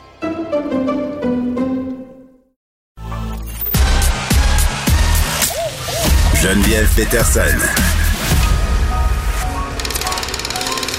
Elle réécrit le scénario de l'actualité tous les jours. Vous écoutez Geneviève Peterson. Cube Radio. Cube Radio. Les rencontres de l'heure. Elsie Lefebvre et Marc-André Leclerc. La rencontre, Lefebvre, Leclerc. Elsie Marc-André, salut. Allô? Bon, euh, je disais au début d'émission qu'on avait beaucoup parlé du plan de contingence euh, pendant vos segments d'émission. On l'attendait, le plan de, de M. Dubé. On se demandait quand est-ce qu'il allait arriver. Euh, là, est-ce que vous êtes surpris, là? Parce qu'évidemment, c'est pas un plan de contingence qui nous a été proposé. On a plutôt choisi de repousser la date de la vaccination obligatoire, nouvelle date, 15 novembre. surprenant quand même, Elsie, hein? Oui, moi j'ai été très très très surprise. Euh, je m'y attendais pas. Euh, le gouvernement a tenu la ligne dure, puis même Christian Dubé semblait dire que la décision a été prise hier soir très tard, ouais. euh, que ça faisait trois jours qu'il faisait de l'insomnie. Donc je présume qu'on lui présentait les différents scénarios où on devrait faire des coupures dans certaines régions. ce qui en ressort finalement, tu sais, c'est que bon dans les grands centres, c'est ça qu'on en parlait hier, tu sais, dans les grands centres comme ces gros hôpitaux comme le CHUM, bon, tu sais, s'il y a un, deux, trois, quatre, cinq collègues qui sont pas là ben, tu sais, l'impact est moins grand, quoi que ça peut avoir des impacts sur les, les blocs opératoires, mais c'est aussi dans les petits RPA, dans les cliniques, dans, dans des hôpitaux, des, euh, des lieux plus éloignés, mm-hmm. où là, s'il y a une ou deux personnes, pouf, tout saute. Donc, euh, grosse décision politique aussi. Euh, est-ce que ça va avoir des impacts? je ne sais pas. Moi, je, je trouve que M. Dubé a réussi à établir avec la population du Québec un peu ce qu'avait réussi euh, François Legault. Donc, il y a vraiment une connexion spéciale entre lui et les Québécois. Puis je pense qu'il met quatre carte sur table et que les Québécois lui font confiance euh, pour assurer le bien commun. Et je pense qu'il a bien fait part de sa volonté d'aller de l'avant, donc euh, que c'était pas là, un bluff, que vraiment on va y aller vers ça, mais que là euh, le réseau allait pas tenir. Et donc je pense que ça va lui être euh, favorable ultimement comme décision. Mais je le sais pas moi aussi, je suis d'accord avec toi. Je suis curieuse de t'entendre, Marc-André, là-dessus. On parle beaucoup de cohérence, de transparence, puis tu as parlé de la ligne dure tenue par M. Dubé jusqu'à tout tout récemment. Puis en même temps, euh, il nous a tellement dit que, qu'il le ferait. Euh, j'ai l'impression que peut-être les anti-vaccins vont dire, vous voyez, là, il l'a dit, il, il le fait pas, euh, c'est n'importe quoi, c'est contradictoire. Puis les gens qui voulaient pas se faire vacciner, est-ce que ça va vraiment les motiver à y aller davantage? On dirait que je... Puis il l'a vu venir en même temps, la pénurie de personnel. Ça fait pas juste trois jours, là, ça fait un mois qu'il, se fait répéter ça on, en a parlé, on en a parlé beaucoup ensemble ben dans les dernières, dans les dernières semaines. Puis moi, ce que j'ai jamais compris, c'est que, euh, tu sais, puis le, 30 septembre, j'ai écrit une chronique dans le journal, tu sais, où je disais que on allait frapper un iceberg. Puis là, que M. Dubé n'allait pas le choix de donner un coup de barre, puis là, il l'a donné ce matin. Moi, ce que je comprends pas, c'est comment cette décision-là, qui été prise à la fin de l'été, en début septembre, comment tu peux prendre une décision qui est aussi névralgique pour ton réseau de santé sans avoir de chiffres, sans être capable de mesurer les impacts sur le terrain? Il n'y a aucune grande entreprise, aucun PDG qui aurait pris une décision comme ça. Monsieur Dubé s'est mis lui-même la pression du 15 octobre. Ça aurait pu être le 30, ça aurait pu être le 15 novembre, ça aurait pu être qu'ils soient tous vaccinés à la fin de l'année 2021. Hmm. Mais là, présentement, c'est lui qui a mis le 15 octobre. Et c'est lui ce matin qui n'avait pas le choix. Le plan de contingence, on ne l'a pas vu parce que c'était catastrophique. Puis le gouvernement ne pouvait pas vivre avec le risque d'avoir des pertes, euh, des drames humains à la suite de ça, à la suite de cette décision-là. Donc, il n'y avait pas le choix. Là, il y en a plein qui vont dire, puis je vois nos, des collègues chroniqueurs, puis il y en a qui m'ont texté, puis il y en a qui, sont déjà exprimés sur les ondes publiques, mais euh, sur les ondes télévisuelles ou à la radio, mais je disais, oui, c'est vrai. Puis oui, peut-être ça a l'air de donner raison aux gens qui n'ont pas été vaccinés, mais on n'avait pas. L'Éric Duhem se fait aller sur un moyen temps, là, ces médias sociaux. là. mais, puis, puis, le Parti québécois aussi, sais, ben M. Saint-Pierre Pamondon avait fait une sortie avec les syndicats. Benoît, on n'avait pas le choix. On hmm. n'avait pas le choix. Sinon, c'est des, c'est, des, des, c'était des résidences qui allaient fermer. C'est 35 salles d'opération.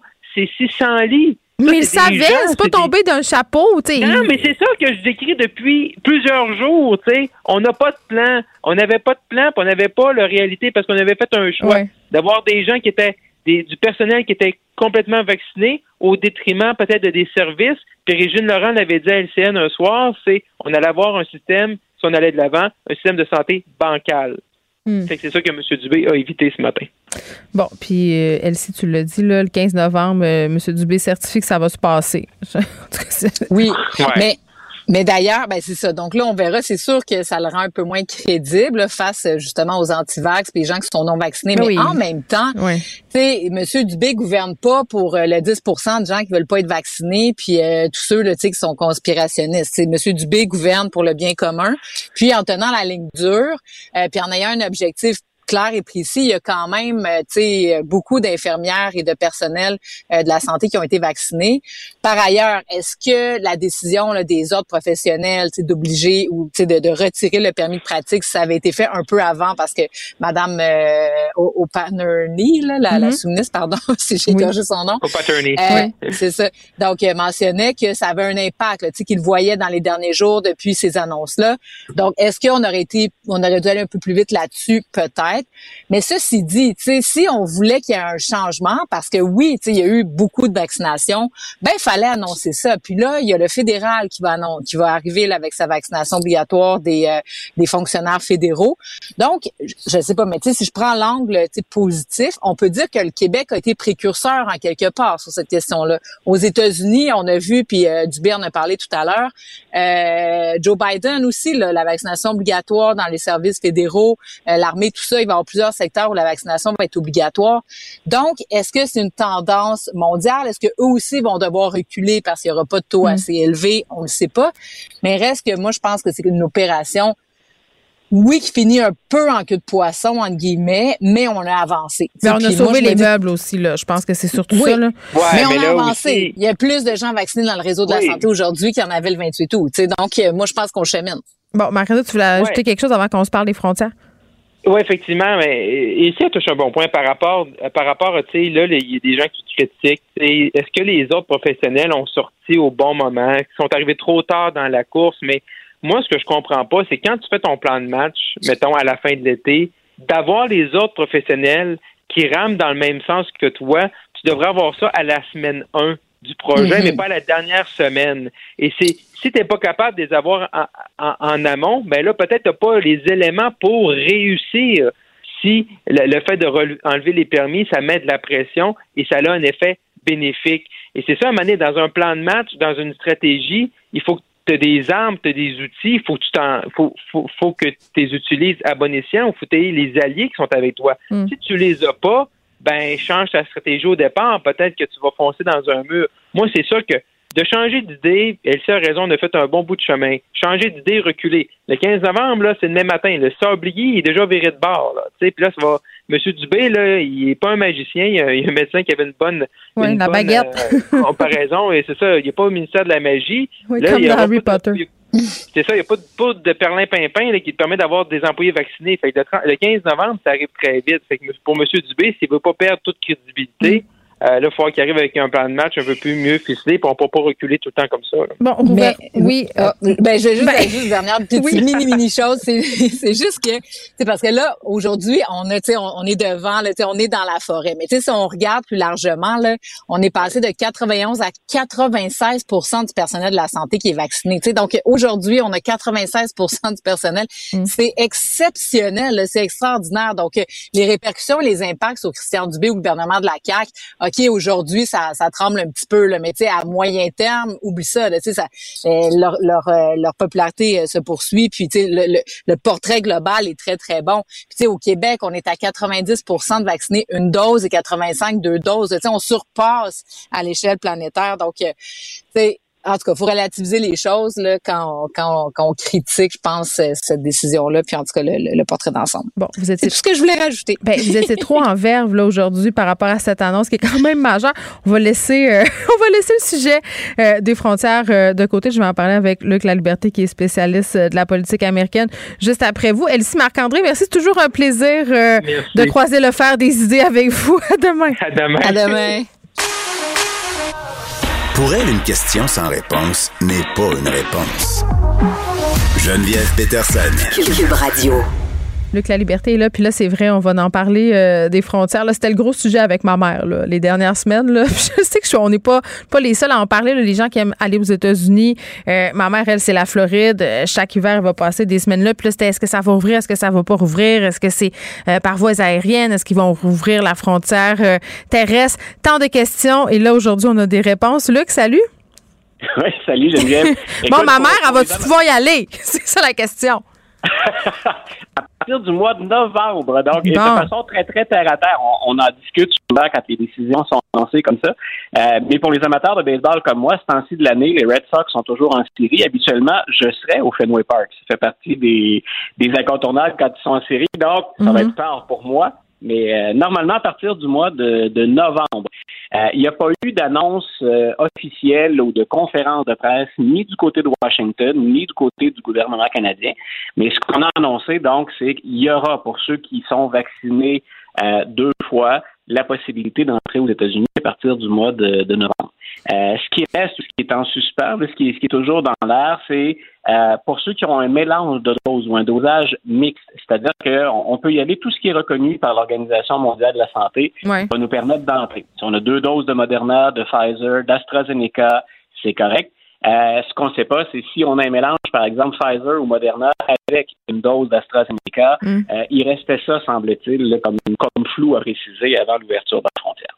Bon, il y a Chrissa euh, Freeland qui s'est réjoui d'ouverture, mais, mais, il va y avoir quand même des discussions. Là, là, on nous a annoncé ça, mais on a, ce que je comprends, c'est qu'on n'a pas encore de date précise non plus. Là. Non, voilà, on envisage le, on envisage le, début novembre. Il faut, faut, préciser aussi que ces négociations-là, euh, nous, on parle beaucoup, bien sûr, des relations entre Mme Freeland ou le gouvernement de M. Trudeau et l'administration de Joe Biden. Euh, il y a un troisième partenaire là-dedans. Ça semble se confirmer qu'on n'a pas réouvert notre frontière avant parce qu'on attendait ce qui allait se passer du côté du Mexique. Si la vaccination aux États-Unis a stagné à un moment donné, elle était quand même suffisamment avancée. Il y a eu des progrès intéressants dans la dernière année. Puis au Canada, les choses, on est en avance sur les États-Unis et nettement en avance sur le Mexique. Donc, ce qui a fait hésiter les mm. Américains très longtemps, je pense, c'est ce qui se passait effectivement du côté sud de la frontière. Et comme le Canada et le Mexique sont mm. deux partenaires très importants, ben on, attendait d'avoir un minimum d'informations supplémentaires du mm. côté du Mexique. Donc, on, on verra ce que ça va donner pour la date précise. Mais normalement, on peut s'attendre à ce que début novembre, ce soit fait. Bon, on continue dans le sujet euh, de la vaccination. Là, on a eu cette annonce de Christian Dubé et de notre côté, là, Justin Trudeau, euh, qui a rendu la vaccination obligatoire euh, pour les fonctionnaires fédéraux. Du côté des États-Unis, c'est à Boston, là, 800 employés municipaux non vaccinés qui vont être suspendus ou qui ont été suspendus qui ont été suspendus. voilà, on avait un délai, on en avait déjà parlé hein, pour l'État de New York, mais pour la ville de New York avec le maire de Blasio. Puis le maire de Blasio était prêt, lui, à dire hein, je suis je suis même prêt à faire railler un peu avec les syndicats si jamais besoin est.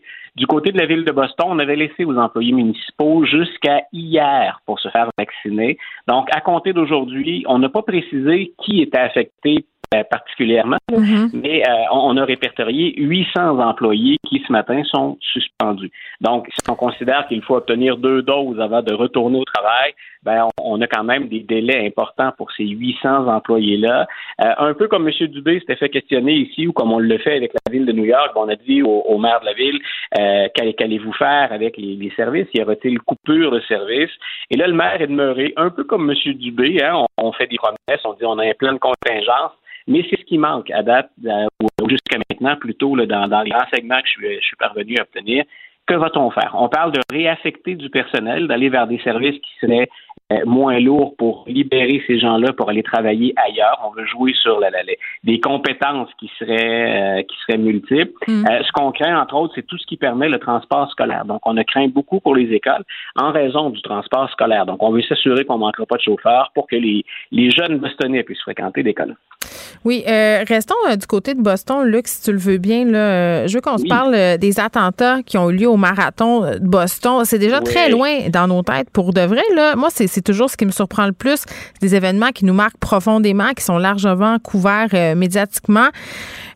Puis là, le temps passe et ce souvenir-là est de plus en plus diffus. Et là, bon, la personne qui a fomenté cet attentat-là, euh, Tsarnaev, euh, c'est un jeune quand même. Là, là la, Cour suprême euh, veut peut-être ramener la peine de mort euh, dans son cas. Là.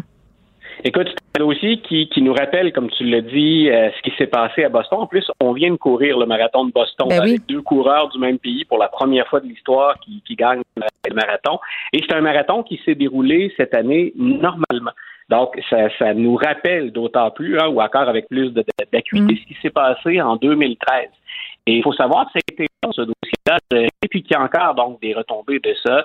Le jeune Tsarnaev, ce qu'on a dit grosso modo pendant le procès, c'est qu'il était influencé par son frère. et par son frère plus vieux qui est décédé des, des, événements. Donc, ça se déroule en 2013. le jeune Tsarnaev est condamné à mort en 2015.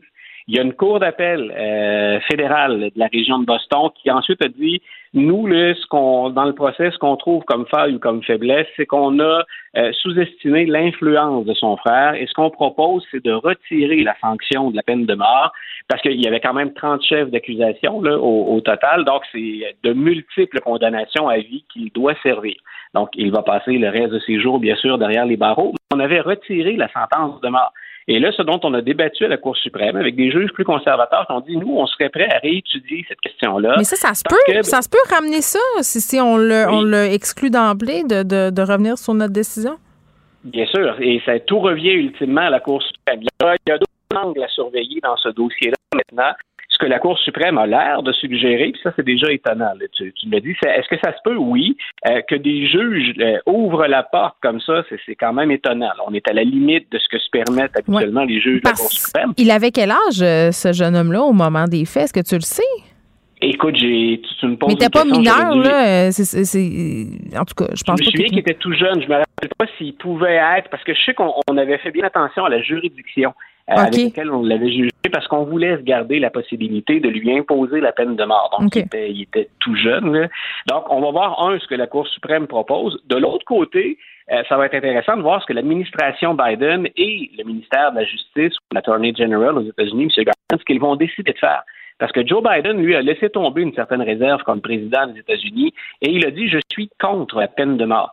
Donc, on va voir ce que va décider donc le ministère de la Justice aux États-Unis qui fait un peu là-dedans comme le contrepoids ou une certaine réserve si on se fie aux propos. M. Mm. Garland a dit on va revoir l'ensemble des données dans ce dossier-là, puis la Cour suprême dit ça pourrait être intéressant qu'on débatte de ça. Et je répète, ce qui est au cœur, pour pas embarrasser les auditeurs avec un paquet de procéduriques ou avec une procédurite, ce qui est au cœur là-dedans, c'est quelle serait l'influence présumée de son frère. Oui, oui, oui, qui était plus vieux. Frère aîné. voilà, et ce que la Cour suprême dit, c'est, écoutez, il a été mêlé à autre chose, ce frère-là. Euh, là, l'autre témoin qu'on pourrait faire, auquel on pourrait faire appel, en plus du frère aîné, les deux personnes sont décédées, donc vous pouvez pas vraiment nous convaincre de l'influence présumée de, de, ce personnage-là sur le plus jeune. Il y en a suffisamment, en tout cas, pour dire, nous, on serait prêt à réétudier ce dossier-là. Donc, 2013, on le répète, le marathon de Boston, on est rendu en 2021 et on suppute encore sur les chances d'exécuter éventuellement. Euh, ce jeune homme-là, bon, on se questionnait sur son âge, là, il avait 20 ans au moment, euh, au moment des faits. oui. Il était majeur, me semble-t-il, mais à la limite. Puis il avait un visage, si les gens retournent chercher le, visage de Jakar Sarnaev, euh, il avait un visage d'adolescent. De, oui, est-ce que la majorité est à 21 ans dans le, dans le, coin de Boston? Ça, je ne sais pas, par exemple. OK, on va se parler de, de sondage, Luc. Oui. Écoute, M. Biden, les sondages, on a eu des, nouvelles pour à la fois la présidence, le, pouvoir exécutif, mais à la fois aussi pour les législateurs aux États-Unis, qui sont les membres du Congrès. M. Biden, il est en mal dans la plupart des, sondages, euh, sauf peut-être celui de CNN qui est paru ce matin, qui le met autour de 50% euh, Nos auditeurs pourraient se dire, c'est bon, 50% Pour M. Biden, dans les dernières semaines, c'est une bonne nouvelle, 50% C'est-à-dire qu'il y aurait un profil à la hausse. Sinon, on est descendu. une avance qui était hein, ou des sondages, une cote d'amour qui était à près de 60% pendant des mois. Euh, on est arrivé là, autour du 42-43% ce qui le met, grosso modo, au coude à coude avec Donald Trump. C'est assurément pas le message que veut envoyer M. Biden pour plein de raisons. Entre autres parce que Trump dit je serai là euh, en 2024, ou en tout cas il est sur le point de le dire. Donc M. Biden espérait euh, ce, retour vers la hausse, mais ça ne va pas très bien sauf, je répète, pour CNN, qu'il met grosso à 50-50 euh, de taux d'approbation. Euh, ce qu'on oublie souvent quand on parle du président américain puis qu'on le met en, compétition avec les républicains du Congrès, par exemple, il y a des démocrates mais des républicains aussi, c'est que les législateurs américains, ce sont nettement au niveau fédéral les politiciens les plus impopulaires de tout le pays. La cote de popularité, le sénateur et représentant, parce qu'on a deux chambres, elle est à 27% Geneviève. Donc, quand on parle de crise de confiance à l'endroit des, législateurs ou du système politique aux États-Unis, les gens qui font nos lois aux États-Unis, qui parlent en notre nom, ceux pour mhm. qui on a voté, qui sont le plus près de nous à Washington, en théorie, 27% de taux d'approbation. Mais c'est fou, j'aurais pensé justement que ça allait augmenter avec la présidence de Biden parce que c'est comme, en tout cas, il nous a été vendu, ben je dis nous, on n'est pas américains, là, mais il a été vendu aux Américains comme étant peut-être la solution à cette crise de confiance-là. Non, puis écoute, le, au, Congrès, regarde juste ce qui se passe dans les dernières. La dernière fois qu'on s'est parlé, d'ailleurs, c'est ça qu'on avait évoqué. Mm. Euh, toutes les négociations autour du plafond de la dette, autour du budget, autour du financement du, euh, du, gouvernement fédéral. On vient, par exemple, en anglais, on dit kick the can. Là, euh, on vient de, de, de, de, repousser finalement le sujet et pas pas très loin dans l'avenir. On a dit on est prêt à, on est prêt à rehausser le plafond de la dette, mais jusqu'au début décembre. Donc, on s'achète quelques semaines, hein, et cinq, six semaines de calme relatif avant de refaire exactement le même débat puis de se retrouver dans la même impasse. Et ça, je pense, avec raison, mm. euh, les Américains en ont assez de ce genre de débat-là qui est pas fructueux. Puis quand on dit qu'on a l'impression que rien n'avance ou ne progresse, c'est pas c'est pas une impression. Euh, moi, j'en reviens pas qu'on débatte encore du profond de la dette. Luc La Liberté, merci, qui est spécialiste euh, de la politique américaine. À la prochaine. Pendant que votre attention est centrée sur vos urgences du matin, vos réunions d'affaires du midi, votre retour à la maison ou votre emploi du soir, celle de Desjardins Entreprises est centrée sur plus de 400 000 entreprises à toute heure du jour. Grâce à notre connaissance des secteurs d'activité et à notre accompagnement spécialisé, nous aidons les entrepreneurs à relever chaque défi pour qu'ils puissent rester centrés sur ce qui compte, le développement de leur entreprise.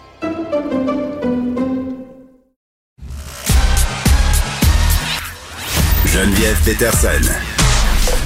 Elle est aussi passionnée quand elle parle de religion que de littérature. Elle saisit tous les enjeux et en parle ouvertement. Vous écoutez Geneviève Peterson.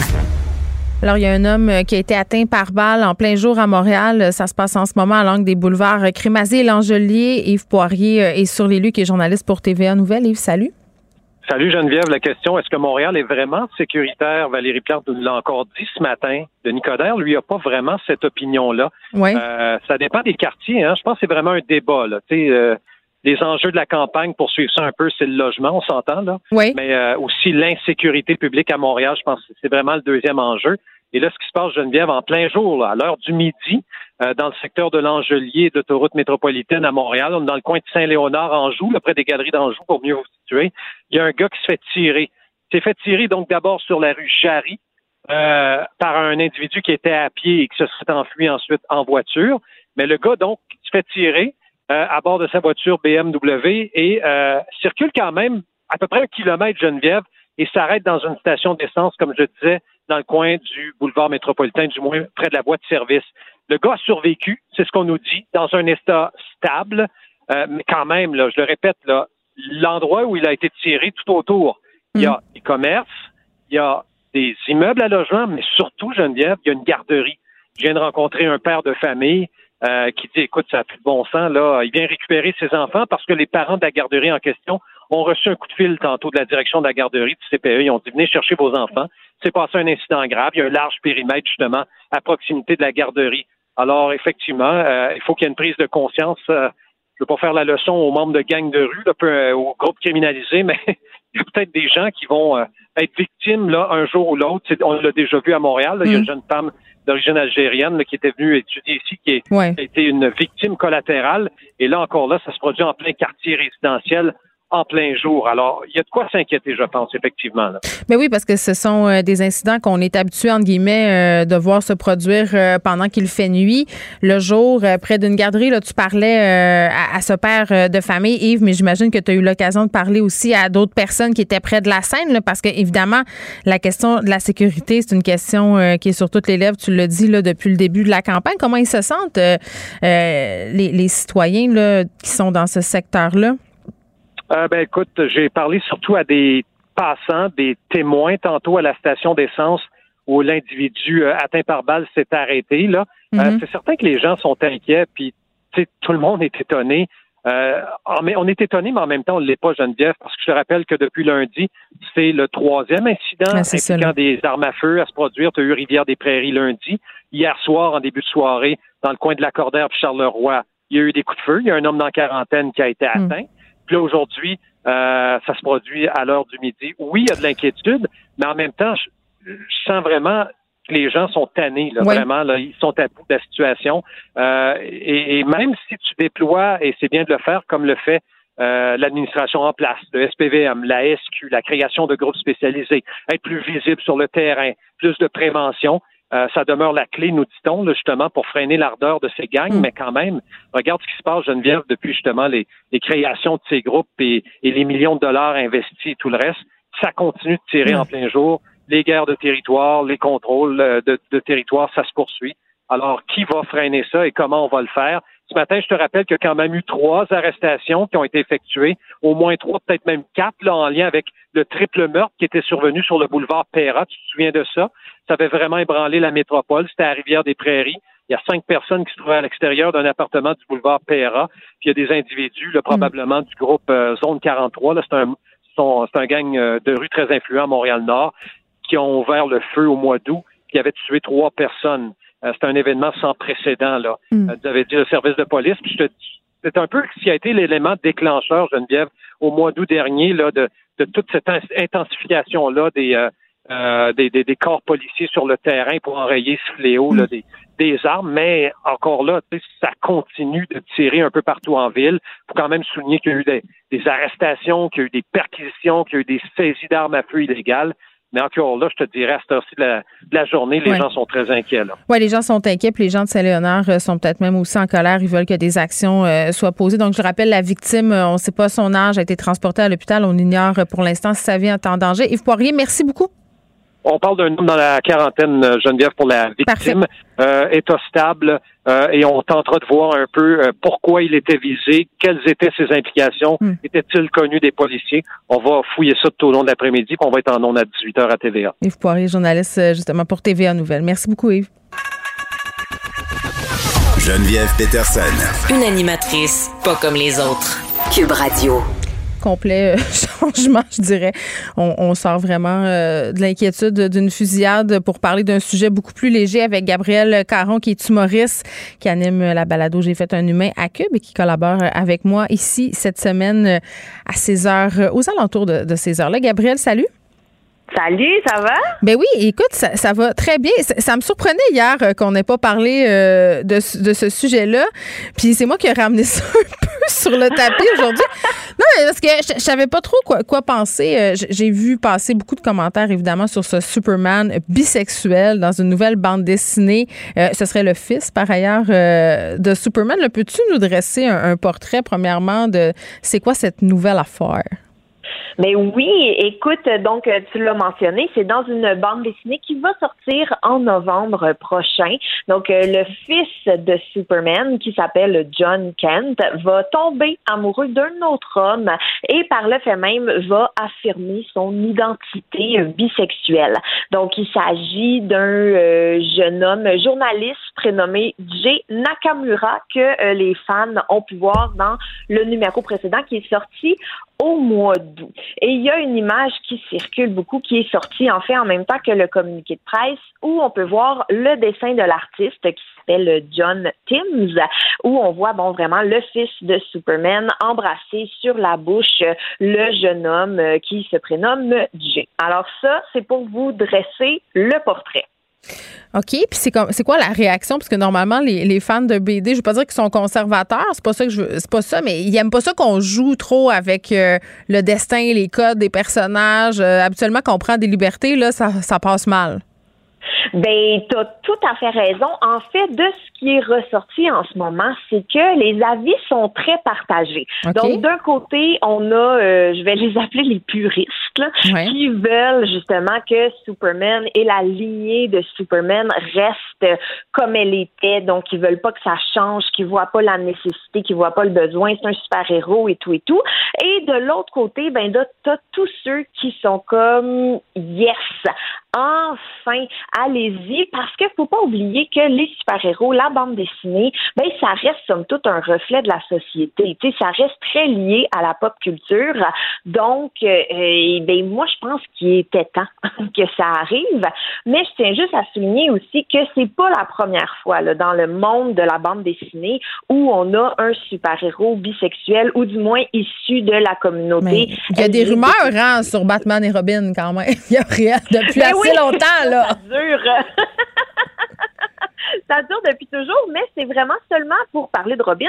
C'est dans la dernière édition de la BD de Batman que Robin s'affichait ouvertement comme étant bisexuel. Et je peux penser aussi à la série euh, Aquaman qui avait mis en avant euh, cet été, justement l'été dernier, un super-héros euh, noir et homosexuel. Donc, on voit que ça suit un peu la tendance populaire qui, qui parle énormément, on parle d'inclusion. Oui, je comprends, mais, mais les gens qui sont contre ça, ils disent Ah, mais là, pourquoi c'est comme ils, cèdent à la pression, puis on fait ça pour être représentatif, on ne pense pas vraiment, c'est comme s'il faut cocher des cases de l'inclusion. Toi, t'es, es où par rapport à ça? Ben écoute, moi j'ai envie de dire qu'à la base, n'oublions pas que c'est un personnage fictif. Donc il peut. On de la misère avec ça, hein? Il n'existe ben pas pour vrai. mais il est tellement ancré. Tu sais, ça a marqué. Dit, écoute, ça fait 80 ans que le personnage de Superman existe. Mm.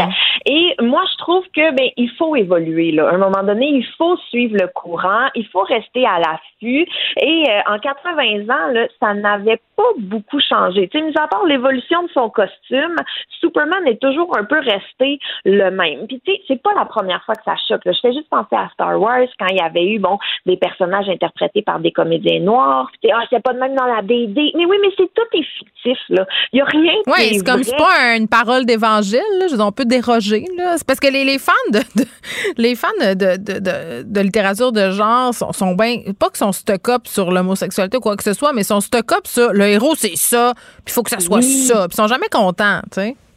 Exact. Mais moi, je trouve que c'est génial. Puis je trouve que ça fait un beau et un gros statement. Et ça fait aussi que tout le monde va pouvoir se reconnaître dans Superman. Tu déjà que je pense que personne n'est insensible. Tout le monde sait c'est qui. Tout le monde a déjà vu, mais que ce soit un film, un dessin animé, un comédien, un costume d'Halloween, même, tu c'est très large. Et là, je trouve que c'est doublement inclusif parce que, ben, tous les enfants et tous les adultes qui regardent ça, peu importe leur identité sexuelle, vont pouvoir s'identifier à lui. Fait que moi, j'ai envie de dire bravo d'ici, continuez comme ça et même faites-en plus. bon, je sais pas si euh, le monsieur de 65 ans blanc qui habite au Texas va être de ton avis, s'il va, s'il va se retrouver dans le fils bisexuel de, Superman, mais, mais c'est permis euh, de rêver. Gabriel, merci beaucoup. Oui. bye bye. Pour elle, une question sans réponse n'est pas une réponse. Geneviève Peterson. Cube Radio.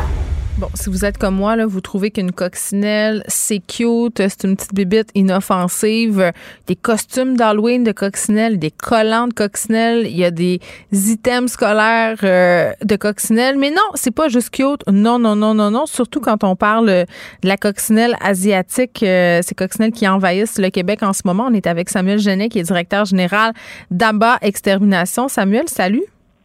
Bonjour Geneviève. Bon, on s'était parlé des guêpes la dernière fois, là, ça avait eu un grand succès. ouais, je suis populaire, faut dire. Pas tout le temps, mais des fois. Non, mais parce que euh, tout le monde se demandait pourquoi il y a plus de guêpes. Et là, bon, on sera pas très, très original aujourd'hui. Ma, ma, ma, première question, c'est pourquoi autant de coccinelles asiatiques? Euh, pourquoi autant de coccinelles euh, qui veulent entrer aussi à l'intérieur? Parce que moi, chez nous, là, j'en avais trois sur le coin d'une fenêtre, OK? Samuel, et là, euh, on les trouvait cute avec mon fils, puis mon fils voulait même leur donner des noms. Euh, mais là, on dirait que plus ça allait, plus il y en avait. Fait qu'un moment donné, quand il est parti à l'école, j'ai procédé euh, à une grande élimination. Je dois le dire. Sans la balayeuse. Hein? Exact, c'est ça que j'ai fait. de bons trucs en passant. Je les ai balayés. OK, mais, mais pourquoi il y en a plus? C'est ça qu'il faut faire. Ben, il y a plein, plein, plein de raisons. Premièrement, on va le vivre sous euh, pour plein d'insectes. Ça, c'est le réchauffement climatique qui va faire ça. Euh, faut comprendre un peu comment. Ben, premièrement, pourquoi on a ça de la coccinelle au Québec, parce qu'on s'entend qu'il y en a de la osselée, de la sept points, de la maculée. Ça, c'est des, des coccinelles indigènes normales. Elle qui nous crée un problème, c'est la fameuse coccinelle asiatique qui, elle, a été apportée aux États-Unis dans les années 70-80. Euh, c'est une coccinelle asiatique, donc qui vient de l'Asie de l'Est. Fait ça, l'Asie de l'Est, là, c'est Chine, Mongolie, Sibérie, puis ce qui nous touche, nous autres, au Québec, là, mhm. le Japon. Mais comment est arrivé ici, excuse-moi? Ben, c'est ça, ça a été importé. Puis nous, on a reçu, ben, c'est au Maine, ben, le Maine, c'est nos voisins, hein, on a mhm. reçu celle du Japon, qui, à travers les années, ben, ça vole, puis ça peut faire plusieurs kilomètres lors des vols, s'est amené au Québec. Après ça, on l'a gardé parce que c'est donc cute et c'est donc bon pour les récoltes. Parce qu'une coccinelle asiatique, c'est deux fois plus gros que nos coccinelles standards, à tel point qu'on qu'on visualise pas, c'est qu'à peu près toujours, c'est la coccinelle asiatique qu'on voit, qui entre 5 et 8 mm. Une coccinelle normale, ça peut avoir la moitié de cette grosseur-là, donc même beaucoup plus grosse. Elle va manger à peu près 500 pucerons par jour, donc elle est très vorace. Donc, pour nos récoltes, c'était parfait, parfait. Puis c'est encore d'ailleurs notre ami. Puis au Québec aussi, ce qui a favorisé ça, c'est que, euh, bon, on a beaucoup de maïs. Puis aux quelques années, on va avoir une année soya. Puis la, coccinelle asiatique, elle est amenée pour les pucerons, surtout dans les plantations de soya.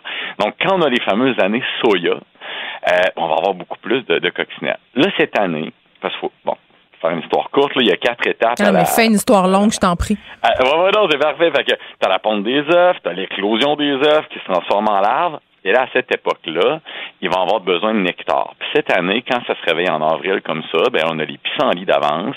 On a donc beaucoup plus de bouffe pour eux autres. Et c'est comme dans tous les bébites, là, plus on a de bouffe, plus on a d'accouplement, hmm. plus on a de bébés. Donc c'est ce qui fait qu'on a une énorme saison. Après ça, ça se transforme en larve, en nymphe, jusqu'à temps que ça devienne des adultes comme on a là. Et là, la fameuse facteur Japon embarque dans la patente. Puis tous ceux qui nous écoutent puis qui ont le facteur coccinelle dans leur maison ou des murs pleins, ce qu'on vit là depuis un mois. Ouais. Euh, parenthèse encore en anglais, là, ils appellent ça le Halloween Beetle.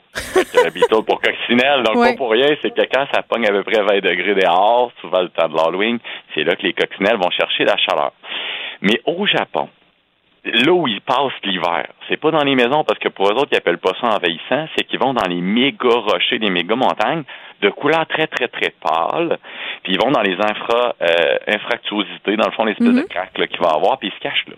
Donc, ceux et celles qui ont des coccinelles actuellement, puis qui ont quatre murs, quatre, cinq couleurs sur leur maison, ça va toujours être le mur, souvent au sud, mais qui va être le plus pâle de la maison.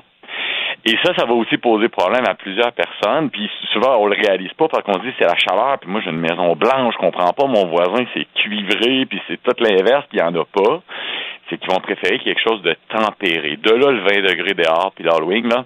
OK. Donc, les murs pâles vont être favorisés énormément. Et ça, c'est relié, relié à la sorte qu'on a eue au Maine, qui est devenu, à cause de nos voisins, un problème à nous aussi au Québec, qui venait du Japon initialement. Là, euh, à part d'être beaucoup puis d'être envahissant, parce que, tu sais, c'est pas comme, mettons, les fourmis charpentières, là, qui peuvent euh, vraiment euh, venir à bout de ta maison au complet en la grugeant. Là, ces coccinelles-là, en, soi, elles sont pas dangereuses pour nos infrastructures.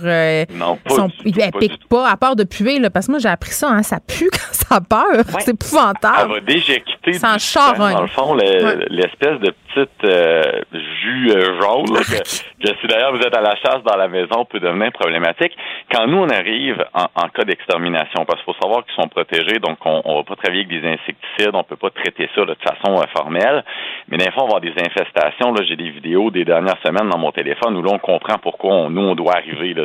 C'est pas des centaines, c'est plusieurs milliers.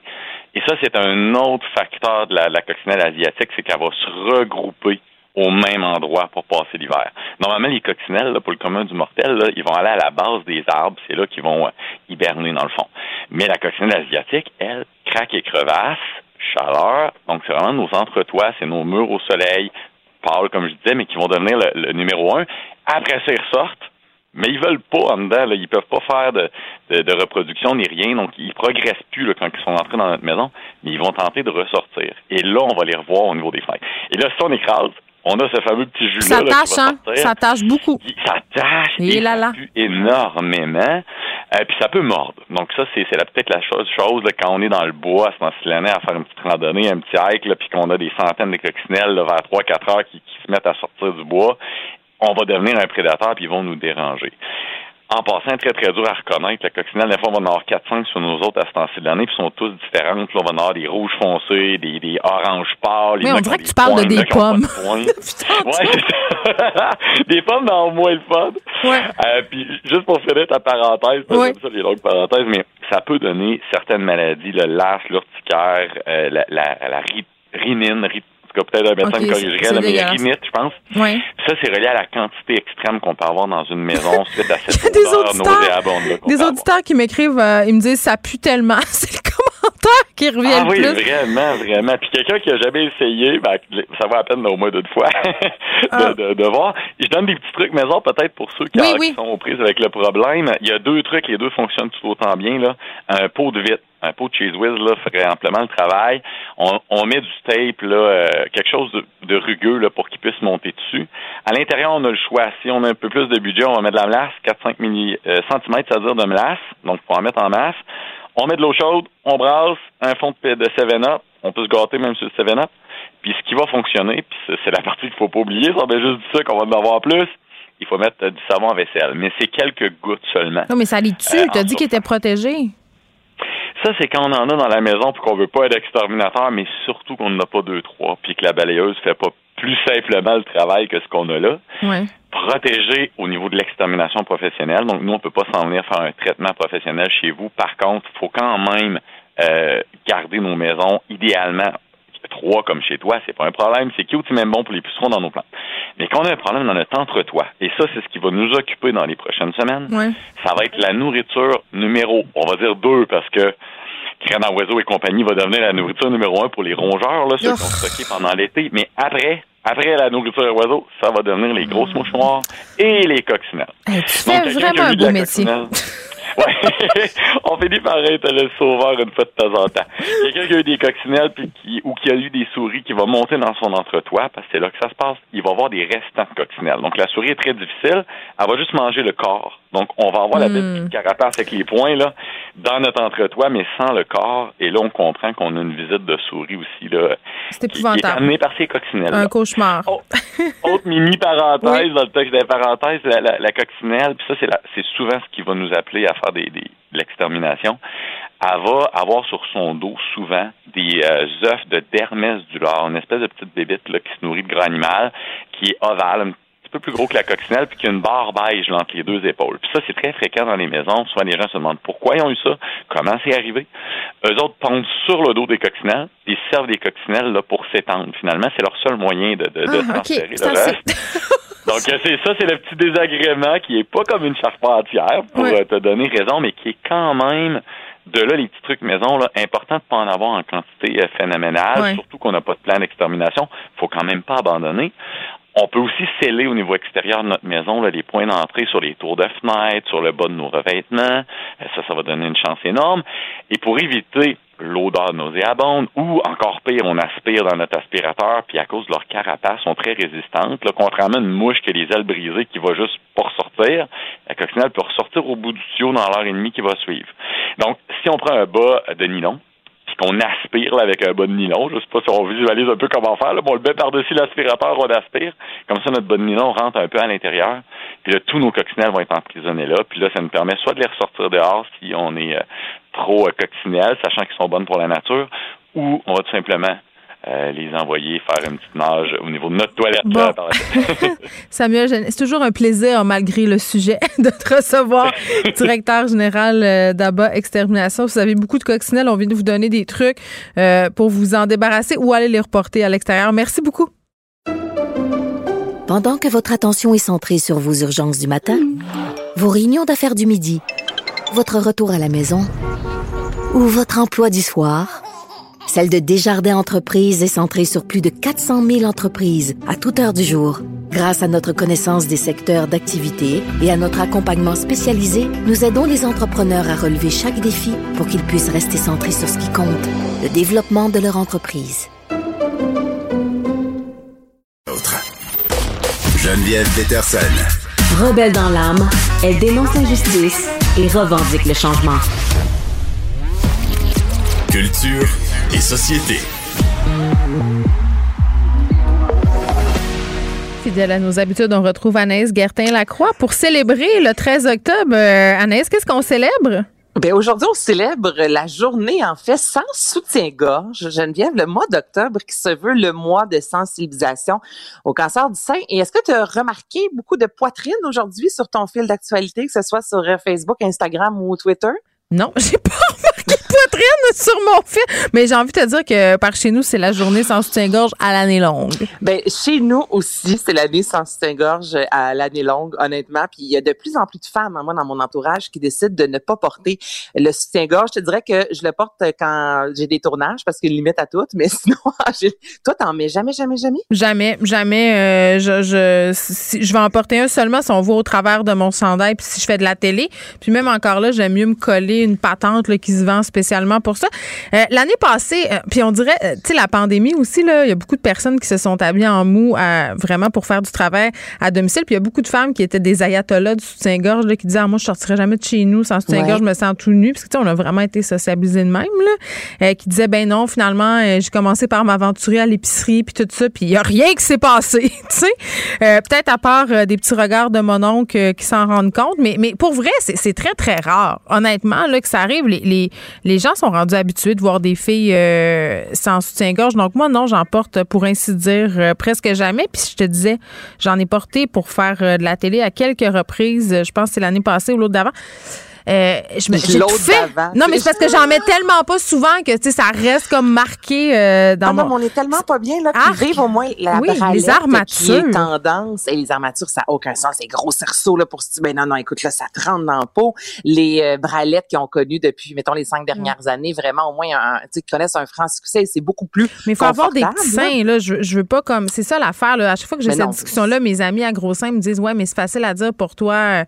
Euh, t'as pas des gros seins. Moi je me j'ai pas de soutien, pas ça, une, une bralette, là, mais il y en a maintenant pour les poitrines plus volumineuses plus volumineuse, mais c'est vrai que toi et moi, on est dans l'autre catégorie un peu des seins. Ça se tient, puis on est correct comme ça, puis ça fait en sorte qu'on... Écoute, il y a du positif dans tout. Hein. Des fois, j'aurais aimé avoir une grosse poitrine, et des fois, Geneviève, je me dis que ça se prend quand même bien. Tout se tient en ordre, euh, ça reste à sa place. Et aujourd'hui, si jamais tu vois justement là, sur ton fil d'actualité euh, des poitrines, il y a toujours évidemment quelques filles qui se donnent à cœur joie dans la photo de la poitrine, là, parce que là, c'est la journée... Attends, je regarde sur Instagram, là, je, je, vois, je cherche des poitrines. C'est la journée... Il y en a ah, beaucoup sur Instagram en temps normal des poitrines, mais là, aujourd'hui, il n'y en a pas. C'est ben, voyons donc, même que sur Twitter, présentement, c'est un des euh, mots-clics no bradé les plus euh, tendances. Donc ça, ça existe depuis 2011 ben, et c'est ça, tu le mois d'octobre au complet qui est le mois de la sensibilisation cancer du simple. Aujourd'hui, c'est la journée où tu enlèves ton soutien-gorge, tu prends une photo de toi sans ton soutien-gorge. C'est, ça a commencé à, Toronto, entre autres, comme je te dis, il y a peut-être une douzaine d'années. Et le but, évidemment, c'est de rappeler aux femmes que, tu sais, il faut faire, faut passer nos examens. Toi, t'es passes-tu régulièrement? Est-ce que tu te touches souvent les seins, voir si tout va bien? Mais je t'avoue que c'est quelque chose que j'ai pas. Euh, sans arrêt, Anaïs, parce que je suis, je suis vraiment hypochondriaque. Sans niaiser, là, puis je vais raconter une anecdote, je vais tellement avoir l'air de niaiseuse, mais je m'en fous. J'étais couchée sur le doigt avec mon chum, puis là, je fais Oh my God! Pierre, j'ai une bosse énorme euh, sur un sein, puis il fait Ah, check, tu l'as de l'autre côté aussi, je touchais ma côte. tu sais, ah! ça, c'est mon degré d'hypochondrie. Donc, à la réponse, te fais-tu un auto-examen des seins réguliers? Je te dirais oui. je te dirais ben, oui. moi, je, ben, je vais m'inspirer de toi. Moi, je le fais, mais peut-être pas assez souvent. J'ai l'impression aussi de pas toujours savoir la bonne technique. Mais quand même, là, je vais te dire un chiffre, là, c'est, vraiment dramatique. En 2020, la Geneviève, là, c'est 2,3 millions de femmes quand même qui ont eu ce diagnostic-là. Des femmes jeunes aussi, hein, dans le tas. Des femmes très jeunes. Écoute, dans mon entourage, là, euh, des femmes euh, en bas de 40 ans qui ont eu euh, deux cancers du sein. Là, donc, tu sais, c'est vraiment, il y a personne évidemment qui est à l'abri. Donc là, aujourd'hui, c'est la journée. Toi et moi, finalement, c'est à l'année. Il y en a de mm. plus en plus qui ne portent pas le soutien-gorge, mais c'est important aussi d'en, jaser euh, entre femmes aussi. C'est quelque chose qu'on parle pas beaucoup, je trouve, de l'auto-examen des seins. On dirait que les garçons ont souvent la main sur le pénis. Puis il y a quelque chose de drôle là-dedans. Puis non, non, mais on va se le dire. On va garder ça pour la promo. On dirait que les garçons ont toujours la main sur le pénis. OK. mais tu sais ce que je veux dire en plus, c'est comme si c'est normal, mais les filles, on parle un peu moins de nos seins, voilà. T'as raison, je fais juste te niaiser. Est-ce qu'il nous reste du temps pour parler de Maman, j'ai raté l'avion, mon film de Noël préféré avec le parrain 2? Est-ce qu'on a le temps d'écouter la bande-annonce? On fait ça demain. Moi, je te suis. OK. Achille a dit oui. Go. OK, go. Dad? Uncle Blake? They don't even know I'm here. They don't even know I'm here. My mom and dad have gone to Tokyo. I'm totally on my own. Bon, là, t'as entendu la base. Le remake de Maman, j'ai raté l'avion. Donc, c'est Home Sweet Home Alone. On semble avoir, de ce que j'ai entendu dans le début de la bande-annonce, on a gardé la musique de John Williams, qui est, s'il vous plaît, je veux dire, un incontournable lorsqu'on parle de Maman, j'ai raté mm. l'avion. Mais ça reste Geneviève. Il n'y a pas les casseurs flotteurs. Moi, là, ce, ce, duo-là avec Joe Pesci, ben oui, c'était la base. Mais allez voir, faites-vous votre propre opinion, mais je peux te garantir que je me pitcherai pas le 12 novembre sur Disney Plus pour voir ce film-là. Je, je, la prends pas. Je l'accepte pas. Ben, moi, je suis pas nostalgique d'habitude, puis là, j'ai hâte. Je pense que je vais obliger mes enfants à l'écouter en souvenir euh, du passé. Nous, on les regarde euh, religieusement à chaque année. Mais oui, mais j'aime celui qui est sorti ben oui, je comprends. mais, mais on donne nous une chance. Donne-nous une chance. Merci tout le monde. On se retrouve demain à 13h. bye bye. Cube Radio.